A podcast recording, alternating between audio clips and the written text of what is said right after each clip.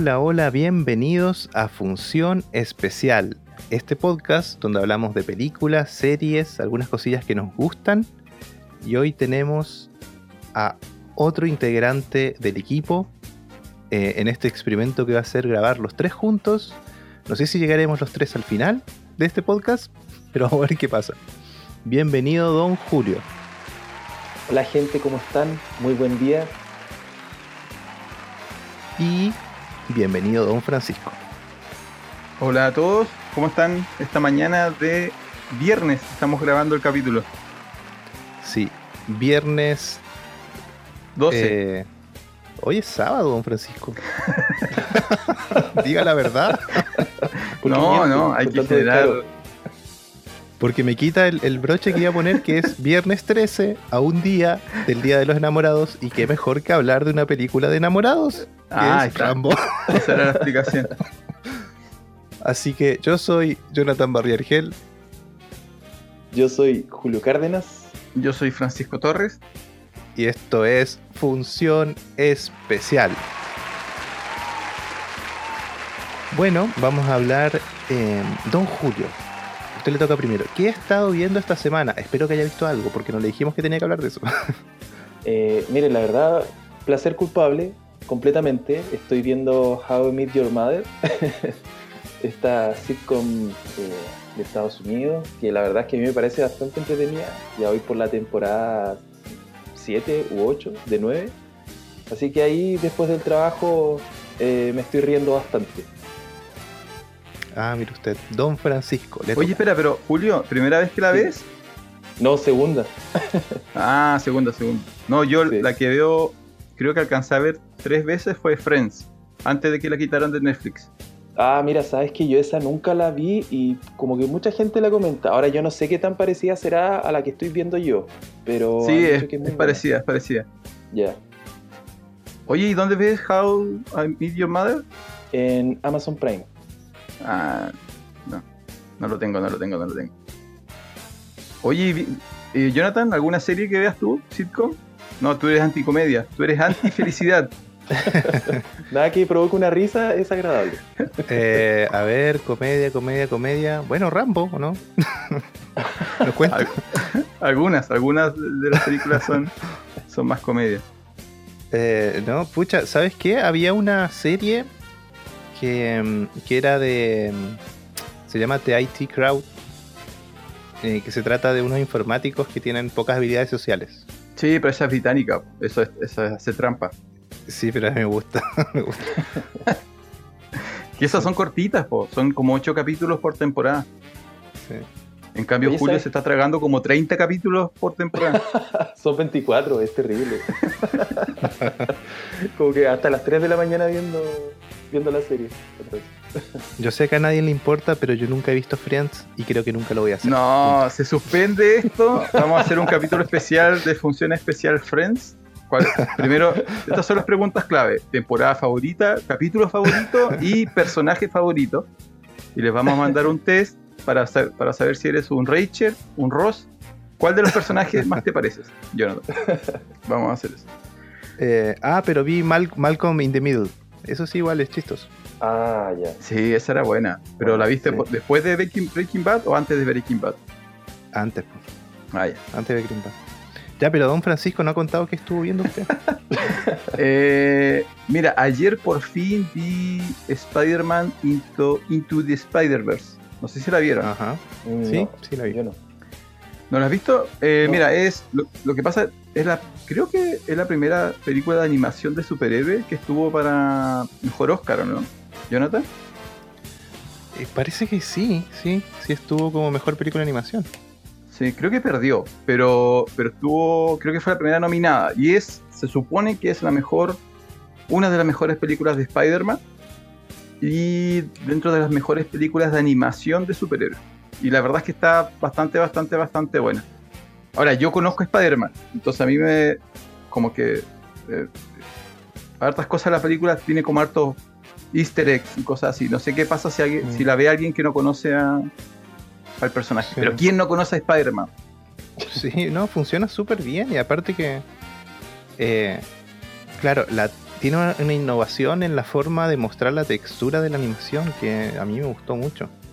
Que no es un movimiento fluido, realista, tiene como algún tipo de... No sé si se usan menos cuadros por segundo, pero la animación se nota, se nota... En la última película de Snoopy igual usa como lo mismo un poco. Pero bueno, la animación es superior la de Spider-Man, la verdad. Es la última película de Snoopy. ¿No vieron Snoopy, por favor? Yo la La fui a ver al cine. La última película de Snoopy. ¿Y eso de qué año Sí. fue? Hace dos años, habrá sido tres máximo. Una película 3D, pero tratada como película animada a lápiz. está. Espérate, espérate. Snoopy es el perro que duerme encima de su casa, ¿cierto? Snoopy es. Sí, Sí. sí, ese. Ya, ok. El que sueña que su casa es un avión. Eh, ¿cu- ¿Cuánto dura la película de Snoopy? ¿10 minutos? No. Una hora veinte, creo que. Algo Una así. hora veinte. Ya, hay que preguntarte a Jonathan. Jonathan, ¿qué has visto la última semana? Oh, don Francisco, no estaba preparado. Pero sí, estuve viendo Evangelion, las últimas tres películas. Uh, buen, buen Seis horas ahí. de anime. Oye, pero ya es como tres semanas con esa respuesta, po. Basta. Es que la vez pasada vi 1.0, ahora vi 2.0 y 3.0 y estoy esperando 3.0 más 1.0, que es la última que todavía no salió. A ver, pregunta. ¿cuá- En esas, todo eso que viste, ¿cuántas veces el protagonista se despertó mirando un techo? Dos. no, está bien cambiada, eh, don Francisco, de, de lo, de la serie original. De hecho, ya la, la tercera película cambia todo. Así que está bien, está bien ir a verla. Bueno, entonces ahora, para los que nos están escuchando, hay un cambio de planes, porque eh, Jonathan va a pasar a hacer rol de productor solamente, y el capítulo lo vamos a ejecutar Julio y yo eh, hablando. Así que, Julio, eh, ¿por qué elegimos Rambo? Porque es una película increíblemente buena. Ok, perfecto. Ahora estamos viendo cuánto, cuánto Jonathan aguanta en silencio y cuánto va, cuándo va a intervenir. A ver, tengamos paciencia. Alguien que lleve el cronómetro, así como Jonathan en silencio. Bueno, como dijo Julio, vamos a hablar de, de Rambo en este capítulo de, de Función Especial, ¿ya? Eh, pero antes, antes, solamente para darle la, la- la opción de despedirse, ¿cierto? Eh, Jonathan tiene un poema que eh, contarnos, ¿cierto? Leernos, ¿cierto? Este poema llegó, ¿cierto? En, en el maletín, en una versión especial del maletín, mucho más bonito, mucho más lírico, ¿ya? Así que, como despedida, eh, como voz de función especial, Jonathan, te dejamos el micrófono. Tienes tres minutos, sí, por favor. Pero no dijo el maletín, ¿por qué no dijiste el maletín? Tienes que decirlo. Estás perdiendo tus tres minutos, Jonathan.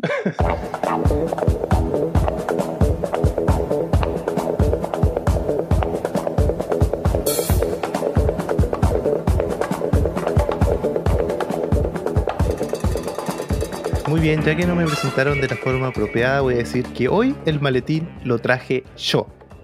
Y vamos a hablar efectivamente de una prosa que compuse para ustedes, don Francisco Don Julio. Dice así.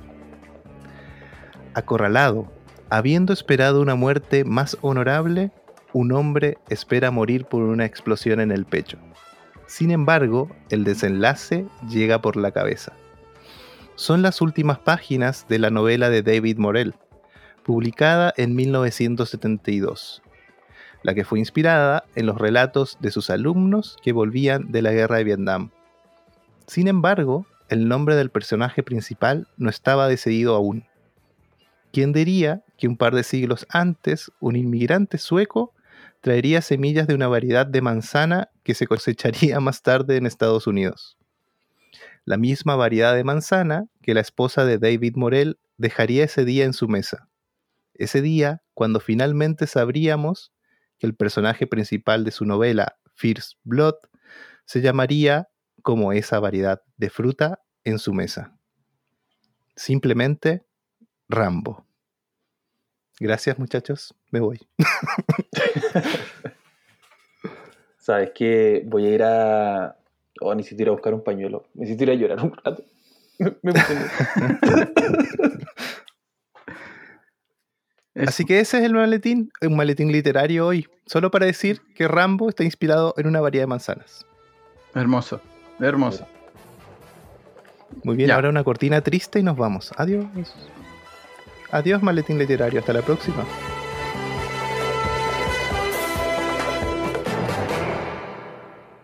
Muy bien, señores. Más allá que quieran callar esta voz, eh, tengo malas noticias para ustedes porque yo tengo el control.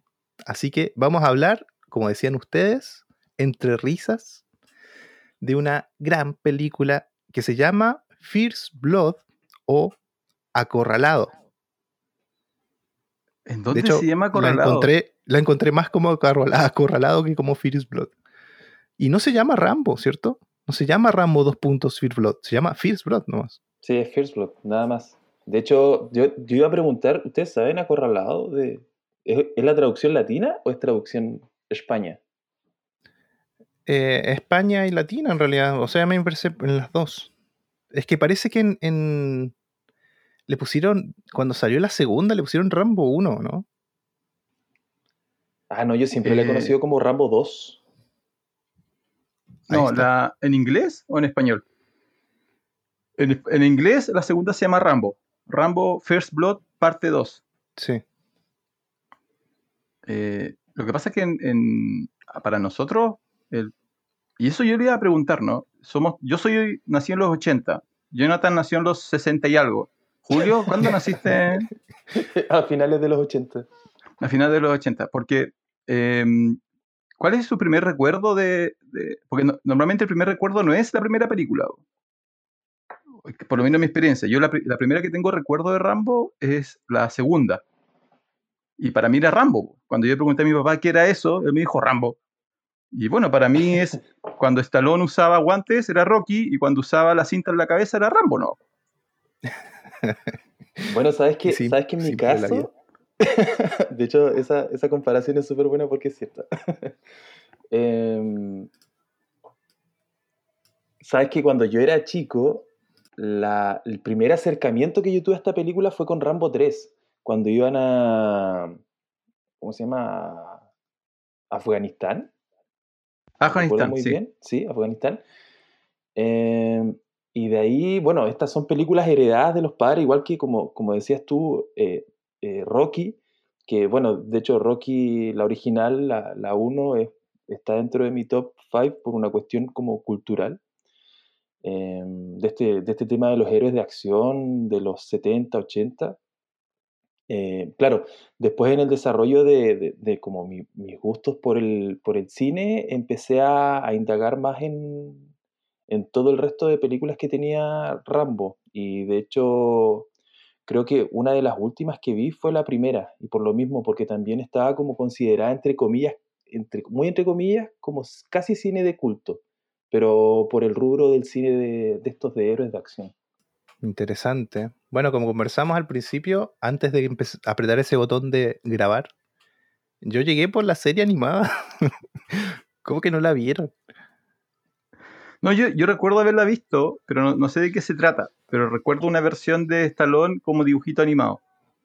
Sí, bueno, era una, una, eran capítulos unitarios y por lo que acuerdo, tendría que revisar, pero había un general que tenía tropas y él eh, sembraba el caos por todo el mundo y Rambo salvaba al mundo un país a la vez, así, así era.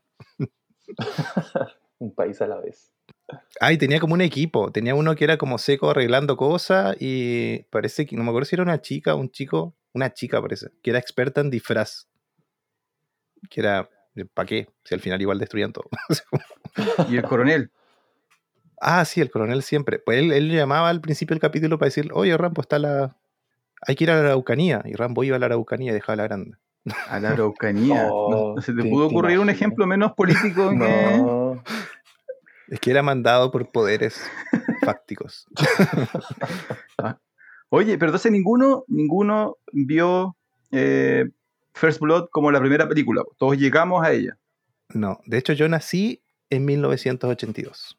Sospechoso, pero bueno. El mismo día que se estrenó. Ah, no. No, no el mismo día, pero el mismo año que se estrenó First Blood. No, yo, yo lo comento porque lo, lo conversamos, ¿no? La, son cinco películas de Rambo y cuatro son derechamente de acción. eh, y la que no es de acción y la que es totalmente distinta es la primera. Sí, por eso es mejor y más buena, ¿o no? más buena.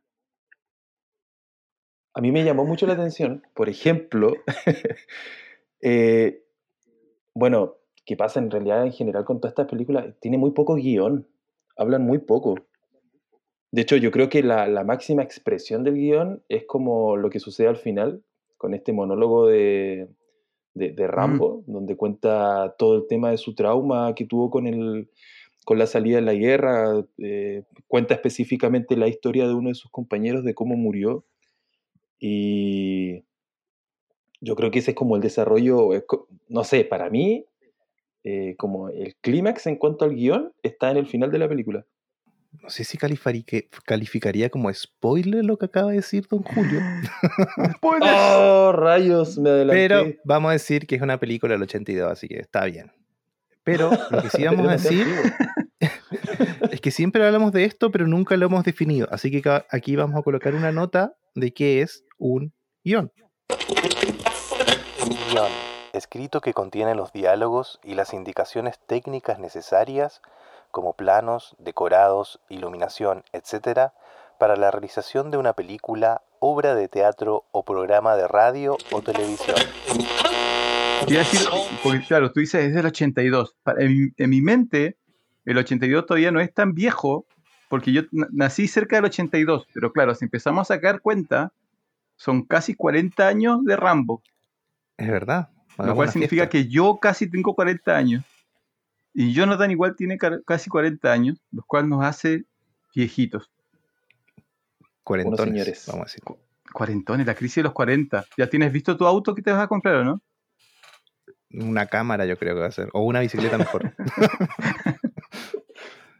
Eh, ya, les propongo que, que vayamos a la ficha técnica para que le mandemos el diente después a la, a la película bien antes de, de la alarma de spoilers. Eh, dijimos ya que la película se llama First Blood o eh, Acorralado, o después se conocería como Rambo simplemente, Rambo 1, eh, de 1982. El director eh, fue el señor Ted Kotcheff, que mm, yo no lo tengo en realidad. Lo busqué por ahí, pero no, no lo tengo. No sé si ustedes No, no, no. pudieron- Es, de los- es un No. director de los 80, ¿no? Claro, eh, saliendo de la televisión, ¿no? Una cosa así, parece que lo fueron a buscar Sí. por ahí. Parece que escuché por ahí que hizo algo parecido, que algo de, no sé si de guerra, pero bueno, en fin, los que produjeron la película la fueron a buscar a él. Eh, sigan por favor con, con los actores. Protagonizada por Sylvester Stallone, ¿Quién también es? conocido como Rocky. Para mí era Rocky cuando chico. Ah, Adrian. Eh, Richard Crenna, como el coronel Sam Troutman. Brian Dennehy, que es un gran actor, eh, Sheriff eh, Will Teasel, que yo siempre me acuerdo de, de este actor porque es el, bueno, Jonathan no ve comedia, pero eh, ¿cómo se llama este actor gordito que murió? Tenía una comedia donde se llamaba Billy Boy, Ya no, no no sé, sé. no sé si la vieron. No, Y el no, papá era no, Brian Dennehy. Sí, bueno, de hecho él murió el 2020, parece, ¿no? Sí, Brian murió, hace, Dennehy. murió Sí. hace poco. Lo que pasa es que, para que se hagan la idea, era un actor que hacía más comedias que drama. Entonces, después cuando lo vi en Rambo, donde el personaje es como bien hijo de puta, dije, pero si este es el papá buena onda de Billy. Y no, no era, no siempre era el papá buena onda de Billy. Oye, ¿sabes que yo lo fui a buscar? Fui a buscar su filmografía, y claro, extensa, y tiene varios papeles protagónicos, pero de- me salió, me llamó la atención que decía actuó en Gladiador. Y dije, ¿qué? Y fui a buscar, y efectivamente actuó en Gladiador, pero Gladiador, una película de boxeadores. ¿En Ah, serio? yo vuelta, mira, me hiciste sufrir. Yo estaba pensando así como, ¿pero dónde? Se lo comió el tigre, así como en qué momento aparecía. Era el de la máscara. Ah, no, no tampoco. Oye, y último que anoté, que aparece un muy, muy, muy joven eh, David Caruso. Ah, sí, Sí. po. que es el, el policía de CSI Miami, el que se pone los lentes, el del meme. El que, el que habla sin mirar a la gente a la cara. Entra mirando el piso, mira para el costado y habla con la gente, y vuelve a mirar el piso y se pone los lentes. Ese es. Ese, y suena la música Ese de Who. mismo. Sí.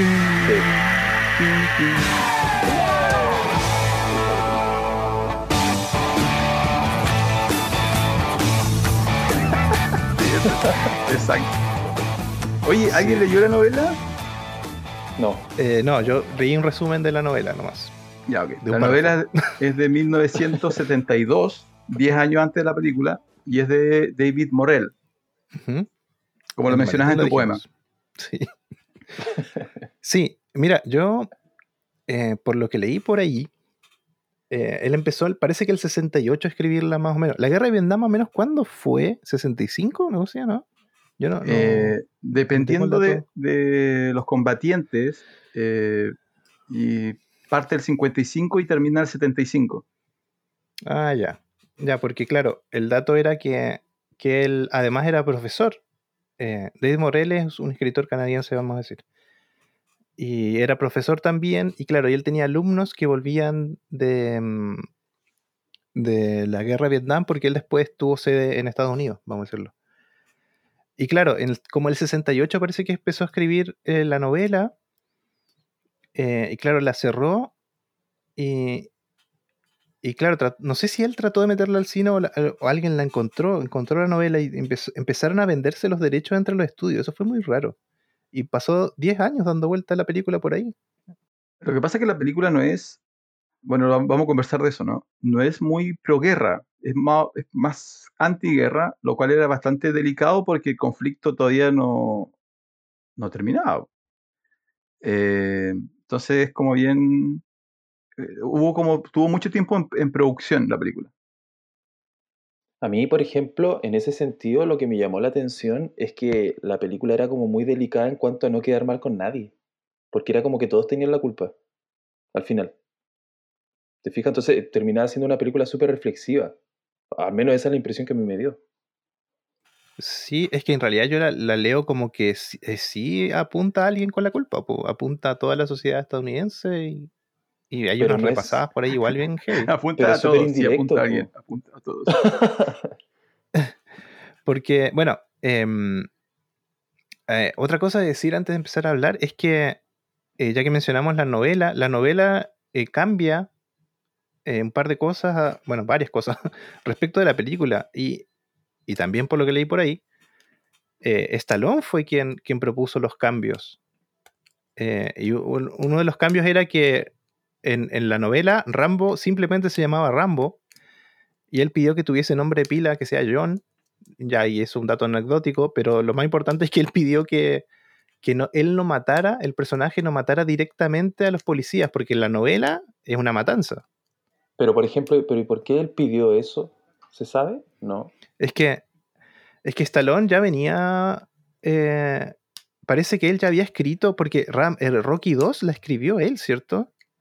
Parece que ya venía de ese tema, ya tenía como. ¿La 1 la escribió él? Ah, Sí. No, Sí, ella bueno, es, ya es una, ya es una superestrella, por si acaso. sí, aparte venía ya. eh, tenía como cierto. eh, ¿Cómo decir? Como stat, más que estrella, estatus o reconocimiento por, por- por escritor o por otras cosas más. Y bueno, él pidió ese cambio. Él pidió ese cambio y hay otro cambio más que no me acuerdo ahora cuál es. De ahí lo vamos a ver po. cuando. El final, sí. Porque claro, la novela termina, como hablamos en el maletín, donde él es. eh, en el fondo, claro, tiene el enfrentamiento con. que ahí lo vamos a ver, que es la, la medula de, de la película, que con el jefe de policía del, del pueblito. Y claro, obviamente el, el enfrentamiento tiene que terminar con ellos dos, pero el, el final cambia porque. em, bueno, ya sabemos, no es spoiler, Rambo sobrevive, porque si no, no hubiese cinco películas más. Pero en, la novela, en la novela eh, eh, lo matan, pues en la novela lo matan. Entonces yo no sé qué pasa después con las otras novelas, ¿no? Porque tiene, eh, el escritor volvió eh, a, re- a reescribir cada película con una novela. Sí, pero esas son como adaptaciones, es como el ejercicio al revés. Entonces la novela no da para secuela. No, pero para, para que nos ubiquemos en el tiempo. La novela salió en el 82 y para que se hagan una idea, el 82 72. salió Rocky 3. 72 la novela. No, no, perdón, el- la película. La película salió en el 82 y el 82 también salió Rocky 3. Así que Stallone ya era Stallone, entonces él podía pedir cosas. Mm. Sí. Ya, ya tenía, ya tenía el poder, pa- particularmente porque era la- el protagonista, ya podía exigir y ya, ya había recibido premios por el guion a, a Rocky 1.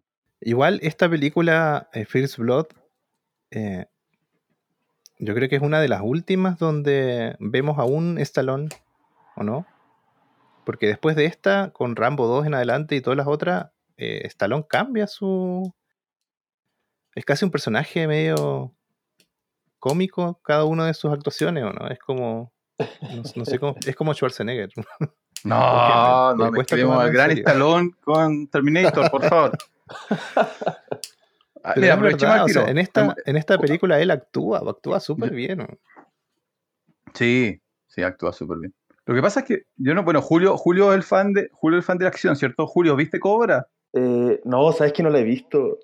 Ah, ya está. Es como que siempre está, igual que está ahí, Jonathan. está ahí siempre lista para verse y nunca la concreto. Qué terrible. Tango y Catch, Tango y Catch. Sí, eso sí.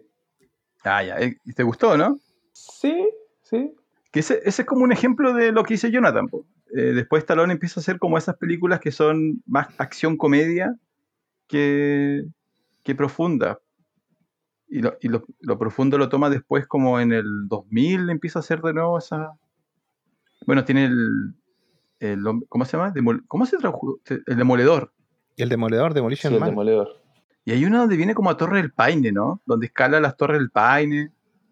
Ah, no, esa que es un rescatista. este- Ah, ¿cómo es que se llama? No me acuerdo. No me acuerdo, pero me acu- lo único que me acuerdo es que el título en español no tenía nada que ver con el de inglés. Y hay un helicóptero rojo. Esa es, ¿cierto? Sí, pues. Están en las Sí. torres en la cordillera Darwin, rescatando gente. Em, sí, pero bueno, yo creo que eh, me cuesta recordar que él haya actuado, claro, de- con este tono en otra película. Yo creo que no.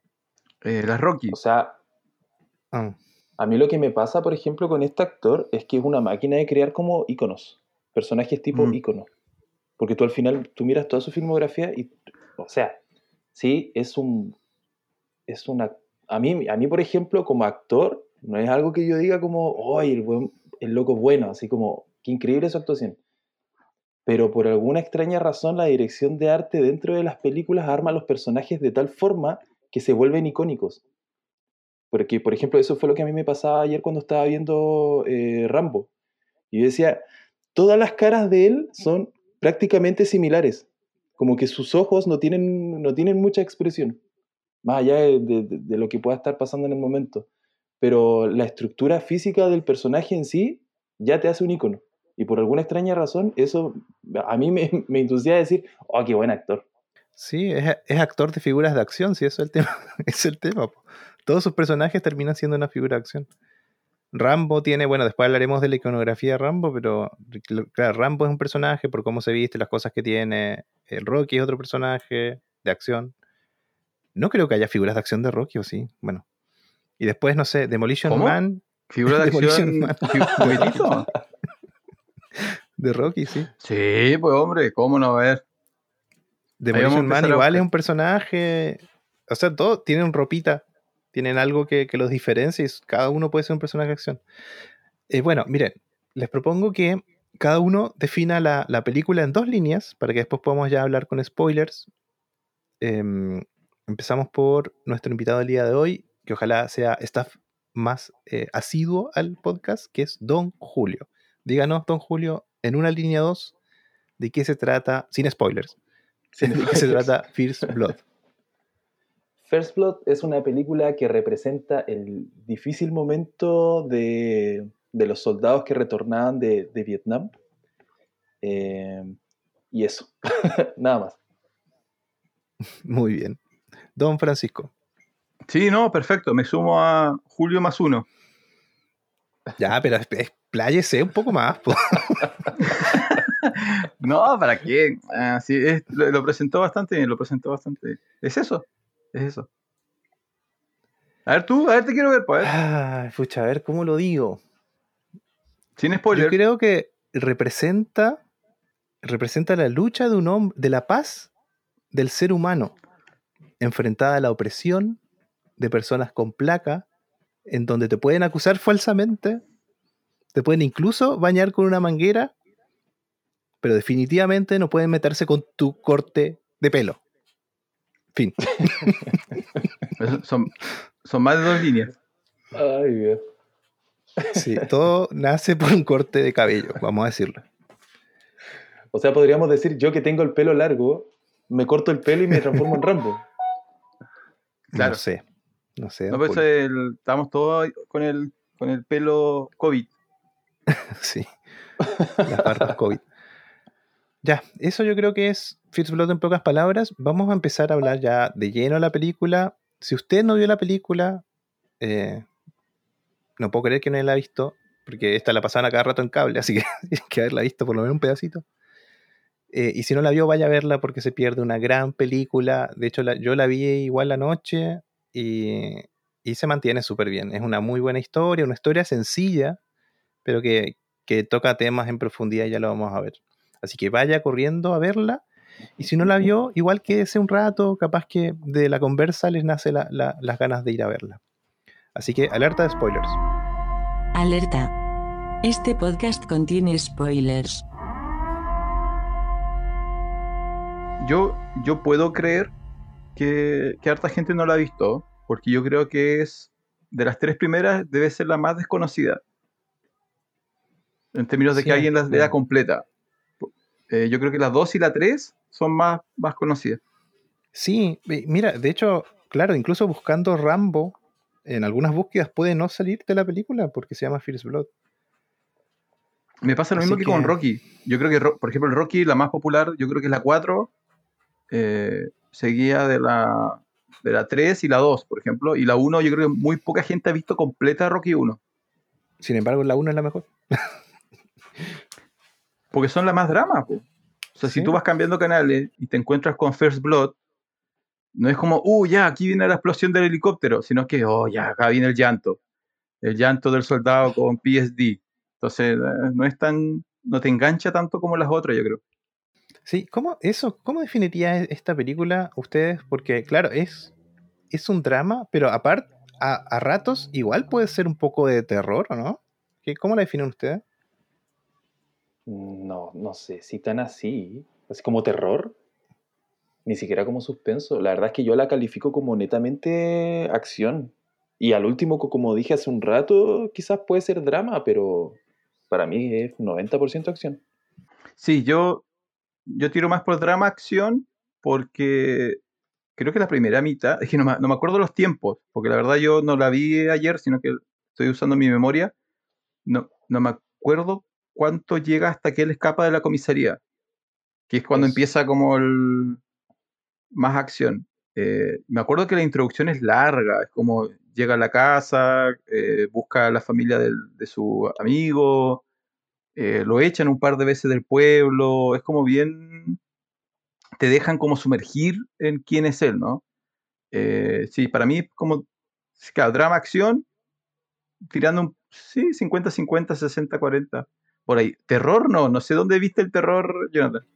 En el Sí, pelo, en el corte la- de la pelo. secuencia, en la secuencia donde los, los policías empiezan a perseguirlo en la montaña, varias de esas secuencias donde los, los policías quedan heridos, hay un poco de terror. Igual son como, no sé, hay trampas, sangre. Eh, yo vi el terror en, la- en los rostros de, de las Ah, pero las, pero las trampas los puso el héroe, po. Sí. No Es es, que en terror cuando no lo pone el es héroe. Es como mi pobre angelito no es de terror, po.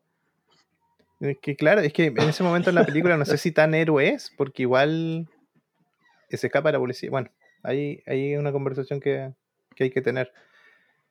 Em, ¿Sabes que estaba buscando en IMDB como la, la, la La descripción siempre no siendo trampa. Miren, acá, acá yo creo que hay que comentar algo que es un- una importante diferencia entre el libro y, y la película. Yo no leí el libro, pero igual que Jonathan, busqué el resumen. En el libro, a ver, entonces el resumen es, este es un soldado, llega, está buscando a las familias de su ex eh, compañero, de su escuadrón, llega a un pueblo chico, típico pueblo del interior de Estados Unidos, ¿ya? Y la policía lo echa porque creen que es un vagabundo. Pero él insiste, lo toman preso, lo llevan a la comisaría, lo bañan con una manguera muy amablemente, lo van a afeitar, él sufre un retroceso mental a cuando lo torturaban en Vietnam, eh, le da una paliza a los policías, escapa, se esconde en un bosque y toda la película es la persecución de los policías, luego llega el ejército, la Guardia Nacional, contra Rambo, que es el, el protagonista. En el libro, cuando él escapa de la comisaría, él asesina a un policía. Entonces, cuando lo empiezan a buscar, él es un fugitivo, eh, pero que cometió un crimen que, el lector sabe que hizo. O sea, nosotros sabemos que él asesinó a un policía cuando lees el libro. En la película él no asesina directamente a nadie, en la primera. Entonces, en las películas te hace empatizar con él. Como por eso te digo, él es, como el héroe, nosotros sabemos que lo trataron mal. En el libro eh, es un poco más equitativo, es como, de hecho el libro está escrito desde el punto de vista del sheriff y, del, y de Rambo. Eh, pero la película, para mí, él es el héroe. No sé, o soy el único que opina eso, Julio. Sí, es que, me, es que ¿sabes qué? Tengo ese conflicto interno, tengo ese conflicto interno de, de pensar que... A ver, ¿cómo lo, ¿cómo lo digo? Que, que nadie, que, al final, dentro del desarrollo completo de la película, nadie tiene la culpa. Entonces sí, él es el protagonista, eh, pero también lo hacen ver culpable. De hecho, el, el, coronel le dice en varias oportunidades, tú comenzaste esto, tú comenzaste esto. Y varias veces lo culpan. Y después, eh, por sobre la misma, el antagonista, que es el sheriff, eh, lo hace ver a Rambo como víctima por toda la discriminación que le, que le entregó, de eso de que era vago, de que solo iba a, causar eh, eh, destrozos al pueblito. Entonces, no sé, es, difícil que yo lo presente a Rambo, por lo menos en la 1, como un héroe.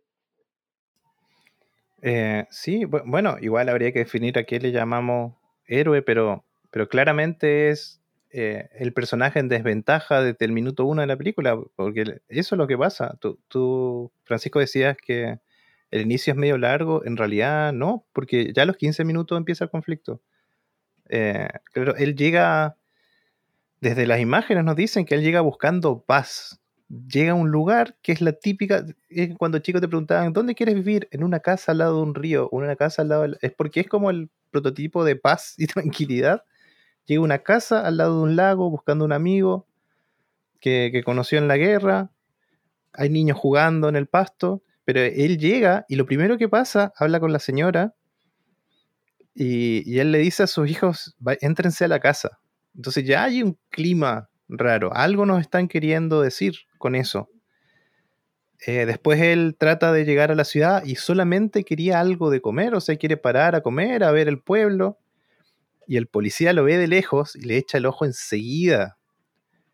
Y, y no sé, igual es como... Son temas que todavía siguen, o sea, todavía hay prejuicios de, la gente, de los policías o de cualquier persona contra otra por cómo se ve nomás. Eh, diciendo este, este personaje nos traerá problemas. Y el policía ni siquiera lo invita a irse, le dice, ¿sabes qué? Te voy a llevar fuera de la ciudad. Y se lo lleva. Y, claro, Rambo vuelve y ahí empieza el conflicto, lo, apresan por vagancia, como control de, identidad. que, depende, por eso depende de, la, de las interpretaciones. Em, porque el, contexto histórico eh, es interesante, porque em, resulta que la, novela, la novela fue escrita el autor empezó a escribir la novela luego de, una, de un momento específico en la guerra de Vietnam que se llama la ofensiva Tet. No sé si la conocen. No. Mm, ¿La del helicóptero? No, no. Es, mira, es súper conocida y si han visto películas de Vietnam, normalmente hay referencia a este momento. No sé si han visto em, eh, Full Metal. Eh, Full Metal Jacket. La, de, sí, Full Metal Jacket, la de Kubrick resulta que hubo un día donde, eh, que es el Día Internacional, o sea, el Día Nacional de Celebración de Vietnam, donde el, ejército estadounidense pensó que ese día iban a poder descansar, ¿no? Estaban en medio de la guerra y dijeron, no, este día no va a pasar nada porque es como la Navidad, de hecho en Full Metal ya que lo dicen, es como la Navidad, Año Nuevo, juntos. Y justo ese día, el ejército eh, revolucionario de Vietnam ataca. Y en realidad no hacen muchos daños, es como súper inofensiva, pero el impacto psicológico, donde los vietnamitas le demuestran a los gringos lo que están dispuestos a hacer para ganar la guerra, fue impresionante. Fue una cosa así, quebró la, la, eh, la voluntad de los estadounidenses. Y eso lo toma el autor como punto de referencia para escribir su novela. Entonces, lo que tiene la guerra de Vietnam a partir de cierto momento es que se transforma en el conflicto entre el estadounidense clásico, que es como el estadounidense que nunca perdió una guerra, ganó la, la independencia, ganó la Primera Guerra Mundial, salvaron al mundo la Segunda Guerra Mundial, y esta nueva generación de estadounidenses que ven que se, se, se, está perdiendo una guerra, que jóvenes soldados están muriendo en un país que ni siquiera pueden ubicar en un mapa, eh, empiezan a ver al ejército estadounidense como los malos, ¿no? Y esto, eh, no sé, bueno, Jonathan vio El juicio de los siete de Chicago. No sé si tú la viste, Julio. No, no la he visto. Eh, que es una de las películas que está, va a estar en los premios de los Globos de Oro y, y los Oscars. y trata ese tema, pues, trata el conflicto entre la sociedad estadounidense clásica, del, de la casita con la cerca blanca, del sueño americano, en contra de, de esto nuevo y entre medio quedan los soldados. Entonces, el, para mí la elección de ese pueblo es un poco eso, ¿no? Es un, es un pueblito típico pueblo americano donde el sheriff es como su máximo problema es que un gato se pierde, ¿cierto? Se sube al árbol y llega este tipo que es como la representación de, de lo que está pasando en el resto del mundo que no, no, no, lo queremos ver, ¿no? ¿no? queremos interactuar con esos problemas. Y él justo, el soldado americano justo representa como todos esos, esos temas. Entonces yo la elección de ese pueblito, eh, claro, puede ser visto como la búsqueda de paz de, John Rambo, pero también puede ser como, como la llegada de él a, romper, él a romper la paz de un pueblo que en realidad lo quiere como ignorar, ¿no? No quieren saber lo que él representa. Es como bien, pero esto yo lo estoy diciendo sin saber lo que, lo que estaban pensando el director en, los 80, porque en los 80, y con esto termino para no hablar tanto, eh, se empieza a quebrar el sueño americano. Si ustedes ven el cine de los 80, la, la, literatura de los 80, los gringos ya no se creen el cuento de que su mundo es perfecto y su país es perfecto. Después lo vuelven a pensar, sí. Eh, pero en los 80 es como un paréntesis, que es como la caída de la civilización occidental desde su punto de vista. Y Rambo representa eso, en la primera. Entonces, por eso es bien, eh, depende de la interpretación. La película toma, tiene como varias capas en realidad. Sí, es como una cebolla de la película. Capas. sí, mira, eh, cuando empieza la película, a mí, a mí me, me, me, llamó la atención viéndola ahora, ¿no? La película es como el policía mira a Rambo y le dice, con esa chaqueta, con esa bandera en el pecho, ese pelo y sin bañarte, tú traes problemas. Así como, maldito hippie encima militar. Oye, pero sabe, ¿sabes que cuando, bueno, en el transcurso de los primeros 17 minutos debe ser, porque recuerdo que empecé a ver lo, los tiempos de la, de la película, eh, yo no sé si era porque en esa época todos se vestían de, de esa forma, como la estaba eh, Rambo, pero es como que recién al, al, cuarto de película los policías se daban cuenta de que él era eh, soldado. No, porque no, en realidad lo que se dan cuenta es que fue héroe de guerra. Pero eso eh, pasa porque... más a la mitad de la película, cuando averiguan quién es él. Eh, sí, sí, pero... Eh, ah, ¿sabes qué? Sí puede ser, porque los ese movimiento, que pucha, yo no sé el nombre exacto, pero el movimiento hippie, no sé, John Lennon y todo eso, ellos, claro, se vestían con ro ropa que imitaba al militar, ¿o no? En el, el sí. trailer Chicago 7 se ve un poco. Sí. Sí, por claro, eso puede llama... ser que pensaban que, que él era un, uno de, de, los que protestaba en contra de la guerra. Claro, no, no, por eso me llama. No, disculpa, lo que pasa es que sí saben que es porque tiene las, tiene las medallas. Ah, sí, cuando lo, lo, llevan a la comisaría, sí, le sacan a. Sí. Claro, pero a lo que voy yo es que yo siempre pensé desde el principio de la película de que ellos sabían de que él era soldado y que por eso, por el solo hecho de, de, de ser soldado, lo discriminaban. Entonces, cuando, claro, llegó, llegaron los 15 y 7 minutos eh, pasados y se dieron cuenta por las medallas, por estas chapas que les cuelgan, de que él realmente era héroe de guerra, eh, o sea, no, no héroe de guerra, sino soldado, como que fue como que yo quedé, no sé, como con signo de interrogación. Ah, ya, es que eso, eso tiene que ver un poco eh, con lo que yo comentaba, y bueno, yo no sé si Jonathan lo viste o no, pero eh, es algo parecido a lo que pasó en, en, Argentina después de la guerra de Vietnam, o sea, de Vietnam, de las Malvinas, donde hay antecedentes de que um, los veteranos de la guerra de las Malvinas fueron bien maltratados por ciertas partes de la sociedad argentina, eh, porque fueron vistos como, como perdedores. Eso tú lo Sí, viste, mira, ¿no? ¿Lo ven? ¿Se, ha- ¿Se habla de eso en Argentina? No, en Argentina hay. eh, no, hay un orgullo por esa guerra. Mira, lo que pasó es que en, Ar- en Argentina el que envió las tropas a, las Islas Malvinas, igual era un, presidente militar, pues era, un- era producto del golpe de Estado, e incluso él estaba un poco borracho cuando mandó a los jóvenes, porque encima mandaron jóvenes, ni siquiera mandaron como a, lo- a los grandes generales a la guerra, mandaron a los que estaban en el servicio militar un ejército poco preparado eh, a pelear por tierras donde hablaban inglés, si esa es la verdad. Las Islas Malvinas ya estaban ocupadas por ingleses. Pero eh, yo tengo memoria de que, de que los veteranos de guerra eh, son súper queridos en Argentina, porque aparte está el tema ese de la patria, de que nos quitaron algo. En los mapas de Argentina aparecen las Islas Malvinas como dentro del territorio. Em, y, y nada, o sea, también hay un orgullo. Yo, yo siempre he visto orgullo más que eso. Yo, yo no, no, no recuerdo. Encima, yo viví en Tierra del Fuego, donde, donde fue paso operaciones para, para el Sí. tema. Mira, te lo, te lo Eh. comento porque hay una película que se llama Iluminados por el Fuego. No sé si la viste. No. de Tristan Bauer del 2005 y, y trata ese tema de los, de los veteranos en el sentido de que el, el gobierno argentino no les dio el apoyo.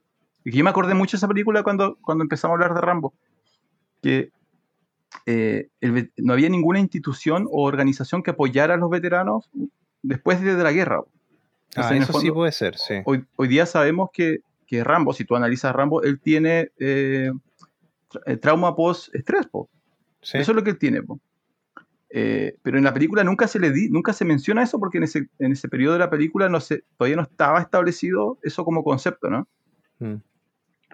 Bueno, pero, el tema es que ellos saben que es un soldado, pero, es un soldado de una guerra que perdieron. Entonces no, la reacción no es eh, ayudarlo o, el orgullo, sino que de nuevo, para mí él representa lo que ellos no quieren ver de su país. Sí, pero ¿sabes qué? En la película igual, no me acuerdo si en el monólogo, monólogo del final o antes, él menciona, él menciona, yo llegué al aeropuerto y la gente me empezó a tirar cosas y gritar, me decía asesino de bebés. Eso no es los hippies. Claro, claro, entonces está eso que tú fuiste a defender. Mira, la guerra está mal, punto.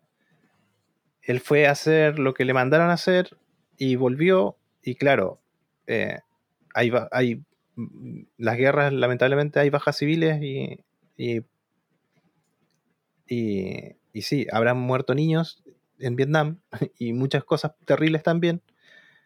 Entonces, claro, cuando él vuelve, él piensa que fue a defender su país.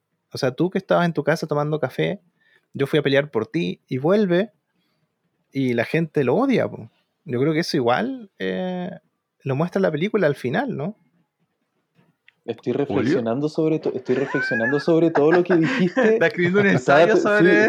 sí, estaba tratando de buscar cómo, a ver, cómo, cómo, cómo- cómo respondo a esto. Em, pucha, no sé, no sé qué, no sé qué comentar. No sé qué comentar, es, es difícil porque tenemos que pensar bajo qué conceptos eh, nacen las guerras. Está, claro que son eh, netamente em, económicos y de, y de poder. Entonces, ¿hasta qué punto, por ejemplo, y acá ya es una, una, una más, más profunda, ¿hasta qué punto una persona que se convierte en soldado va a pelear una guerra no por su país, porque no le corresponde, porque eso es una intervención, eh, y entiende o lo hacen entender de que está bien, de que está peleando por su país, cuando realmente no es así? Sí, bueno, es algo, algo que yo creo que yo tampoco entiendo muy bien el, el tema político, ¿no? Porque en el fondo el conflicto de Vietnam yo tampoco sé muy bien de qué nace. Lo único que sé que había un Vietnam comunista y otro que no. Yo creo que eso es eso, ¿no? Bueno, pero si me van a empezar a hacer, a hacer una clase, yo tengo que, tengo Por que favor, cobrar. por favor. Tengo que cobrar. Eso. Porque, porque si yo le pido a Don Jonathan que me haga un, un diseño, gratis no me lo va a entregar Don Jonathan. Ay, pero que la, edici- la edición de este podcast no se hace sola, don Francisco. Le voy a decir. Y no sé de qué trabaja, Julio, ¿de qué trabajas tú? ¿Se puede decir o no? Yo, sí, yo soy diseñor, igual que... De igual día, que por ah, favor, otro dile- más, sí. eh, otro De más. eh. día, Si yo digo, oye, sí. ¿sabes qué? El oficio de día, don Julio, no diga el de noche. Em, ya, lo que pasa, eh, para, mantenerlo, en- para mantenerlo en la idea del cine, ¿no? Eh, simplemente vean cómo, cómo son las películas de la Segunda Guerra Mundial, ¿no? Y cómo el soldado estadounidense es presentado en la Segunda Guerra Mundial, eh, salvando soldado Ryan, ¿cierto? Etc- etcétera. Y luego vean, vean lo que pasa con las películas de Vietnam y cómo cambia totalmente. Pelotón, ya, eh, Crímenes de Guerra, em, Apocalipsis Ahora o, o la misma Rambo, eh, son, son guerras que son observadas por el pueblo norteamericano de distinta manera, se las enseñan de distinta manera. Eh, en el fondo la de Vietnam tiene que ver, es la Guerra Fría, ¿cierto? Entonces los rusos y los gringos estaban luchando por el control de distintos territorios. eh, y es es lo mismo que pasa en Cuba, ¿ya? Que, que, eh, después hay muchas películas sobre la crisis de los misiles. Es lo mismo que pasa en Afganistán, que es eh, Rambo 3, ¿no? Rambo 3 viaja a Afganistán, que es el Vietnam de los rusos. Lo mismo que le pasó a, lo- a los gringos en, en Vietnam, le pasó a los rusos en Afganistán. Una gran potencia que lucha contra un país chiquitito y el país chiquitito gana. Eh, entonces, básicamente era, los, los gringos tenían miedo de que los rusos tomaran control de Vietnam, no porque Vietnam tuviera algo valioso, sino porque era cada terreno que tienen los rusos es un terreno menos para los gringos. eh, y eh, mandan, mandan eh, tropas con la excusa de que iban a apoyar la democracia del gobierno existente, que en realidad no era muy democrático tampoco, pero era a favor de los, de los, de los gringos. Eh, y lo que ellos pensaban era que era una guerra corta. Iban a llegar con sus helicópteros, sus aviones, le iban a pasar encima a, lo- a los vietnamitas. Y lo que siempre se ha dicho es que eh, el gran mérito del- de, de Vietnam como ejército eh, en ese momento era que evidenció lo que está dispuesto a hacer un pueblo por defender su territorio en contra de un ejército que, como decía Julio, ¿no? ni siquiera sabe por qué está ahí. Entonces llegó el soldado americano diciendo, bueno, esto, se viene fácil, y se encontró con un, un vietnamita que estaba dispuesto a todo por su tierra, y una guerra que iba a durar tres años, cuatro años, cinco años, terminó durando 20 años, y la perdieron. Y ese es lo importante, la perdieron. En la primera gran guerra estadounidense que perdieron, murieron miles de soldados estadounidenses, de eso se trata el The Trials of the Chicago Seven, y no ganaron nada. Y nadie supo por qué fueron, qué estuvimos haciendo ahí. Pero además, como yo le decía, ¿no? se formó este grupo de hippies, estos grupos de derechos civiles en los 70, que en contra del gobierno también se transformaron en contra del ejército. Entonces estos soldados quedaron como atrapados, quedaron atrapados entre un pueblo que no los quiere porque son eh, los perdedores, un gobierno que no los reconoce, que no los apoya, y una juventud que no los quiere porque son asesinos de bebé. Bueno, ese es Rambo. Eso es lo que representa Rambo como, como personaje. Muy bien. Gracias, gracias por iluminarnos, don Francisco. Yo iba a decir que era que estaban jugando TEG, el juego de mesa, y listo. Claro, estaban jugando este, ¿cómo se llama ese juego de que dura horas? Hay un juego que se llama Ataque, TEG se llama. TG. una cosa así, que son como cinco horas. Mira, es parecido, es parecido a. Por eso yo lo, lo, lo, lo comparo a lo que pasó con las Malvinas, ¿no? Que es que igual fue como la, la guerra que, que Argentina no quería perder y perdió y los impactó súper fuerte. Eh, pero incluso para en Chile la intervención eh, en el- en- también tuvo que ver los gringos. Entonces, ese, todo guerra fría, todo es los gringos Mm. contra los rusos, entre el, entre el término de la Segunda Guerra Mundial hasta el 90. De eso pasa cuando me vas a hablar de historia, ¿eh? Se nos quedamos sin palabras. Rayos, ¿qué, qué digo ahora? ¿Cómo ¿Qué, contrarresto todo qué lo que podemos hacer para superar a don Francisco? Bueno, No. hablar de lo que sabemos, don Julio. ¿Y qué sabemos? Del lenguaje visual. Así que vamos a hablar un poco, un poco, el tono de la película. Eh, eh, bueno, nos costó definir al principio de, de qué se trata, de qué viene eh, Rambo, pero claro, está, tiene ese- esa carga de drama, ¿no? Si bien es una película de acción de ratos, eh, no es la acción que vemos en las Rambo 2 y 3, ni en las películas de acción de ahora. Eh, está todo contado de una forma un poco más. Yo encontré que estaba como más pausada, como que no había altos y bajos. que no estaba eso de que, aunque sucede en realidad, que el, policía va caminando y de repente de- detrás de un árbol aparece Rambo y le clava un- una estaca en la pierna. Pero en las películas de ahora como que preparan más ese momento, como que tiene que ser más de acción, más, eh, no sé, como más, más explosión, ¿no? Bueno, igual, el, por lo menos, es como una película. Mira, ¿sabes qué pasa? Es que el tono para mí de esa película es como una película que, que intenta ser de acción, de acción y drama, pero ah, está en ese, como en ese limbo de, de- de de, como dices tú, de preparar las escenas de acción como tal, pero también darle cierto dramatismo y, y que también sean un poco rudimentarias las escenas, porque. em, por ejemplo, yo el otro día, hace mucho tiempo, estaba viendo, yo creo que por décima vez, eh, eh, Rambo 3, y claro, el nivel de producción ya es, de, es descomunal, pues explosiones, helicópteros, mm, caballos por doquier, ¿te fijas? Entonces, acá, la, acá yo siento que las escenas de acción son más íntimas, es como más, son más individuales. em, bueno, aparte que el, el paisaje ayuda bastante. Yo creo que no tienen que haber gastado muchos recursos en ese tema. Sí, bueno, la película costó 13 millones de dólares hacerla, que igual es harto. Ah, no, 15 millones costó.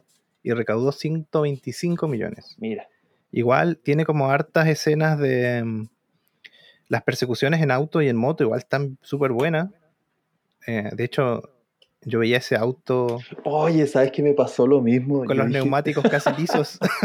Pero ¿sabes que yo decía, con todos esos saltos que dio la, la patrulla de, de, de policía, ¿de qué material estaban construidos esos autos? La El mismo material del general Lee. Claro. Pero era una cuestión, yo decía, pero ¿cómo ese auto sigue andando? ¿Qué, qué onda? Y después hay una escena de un helicóptero que yo no revisé cómo lo hicieron, pero ya cuando van a la persecución de Rambo, hay un helicóptero muy cerca del piso, entre montañas, y se mantiene ahí, mientras el, el otro apunta con el rifle. Sí, a mí Y esa me- escena está hecha sí. de verdad, no es que hay una miniatura, no, No, está no, hecha no. el helicóptero ahí.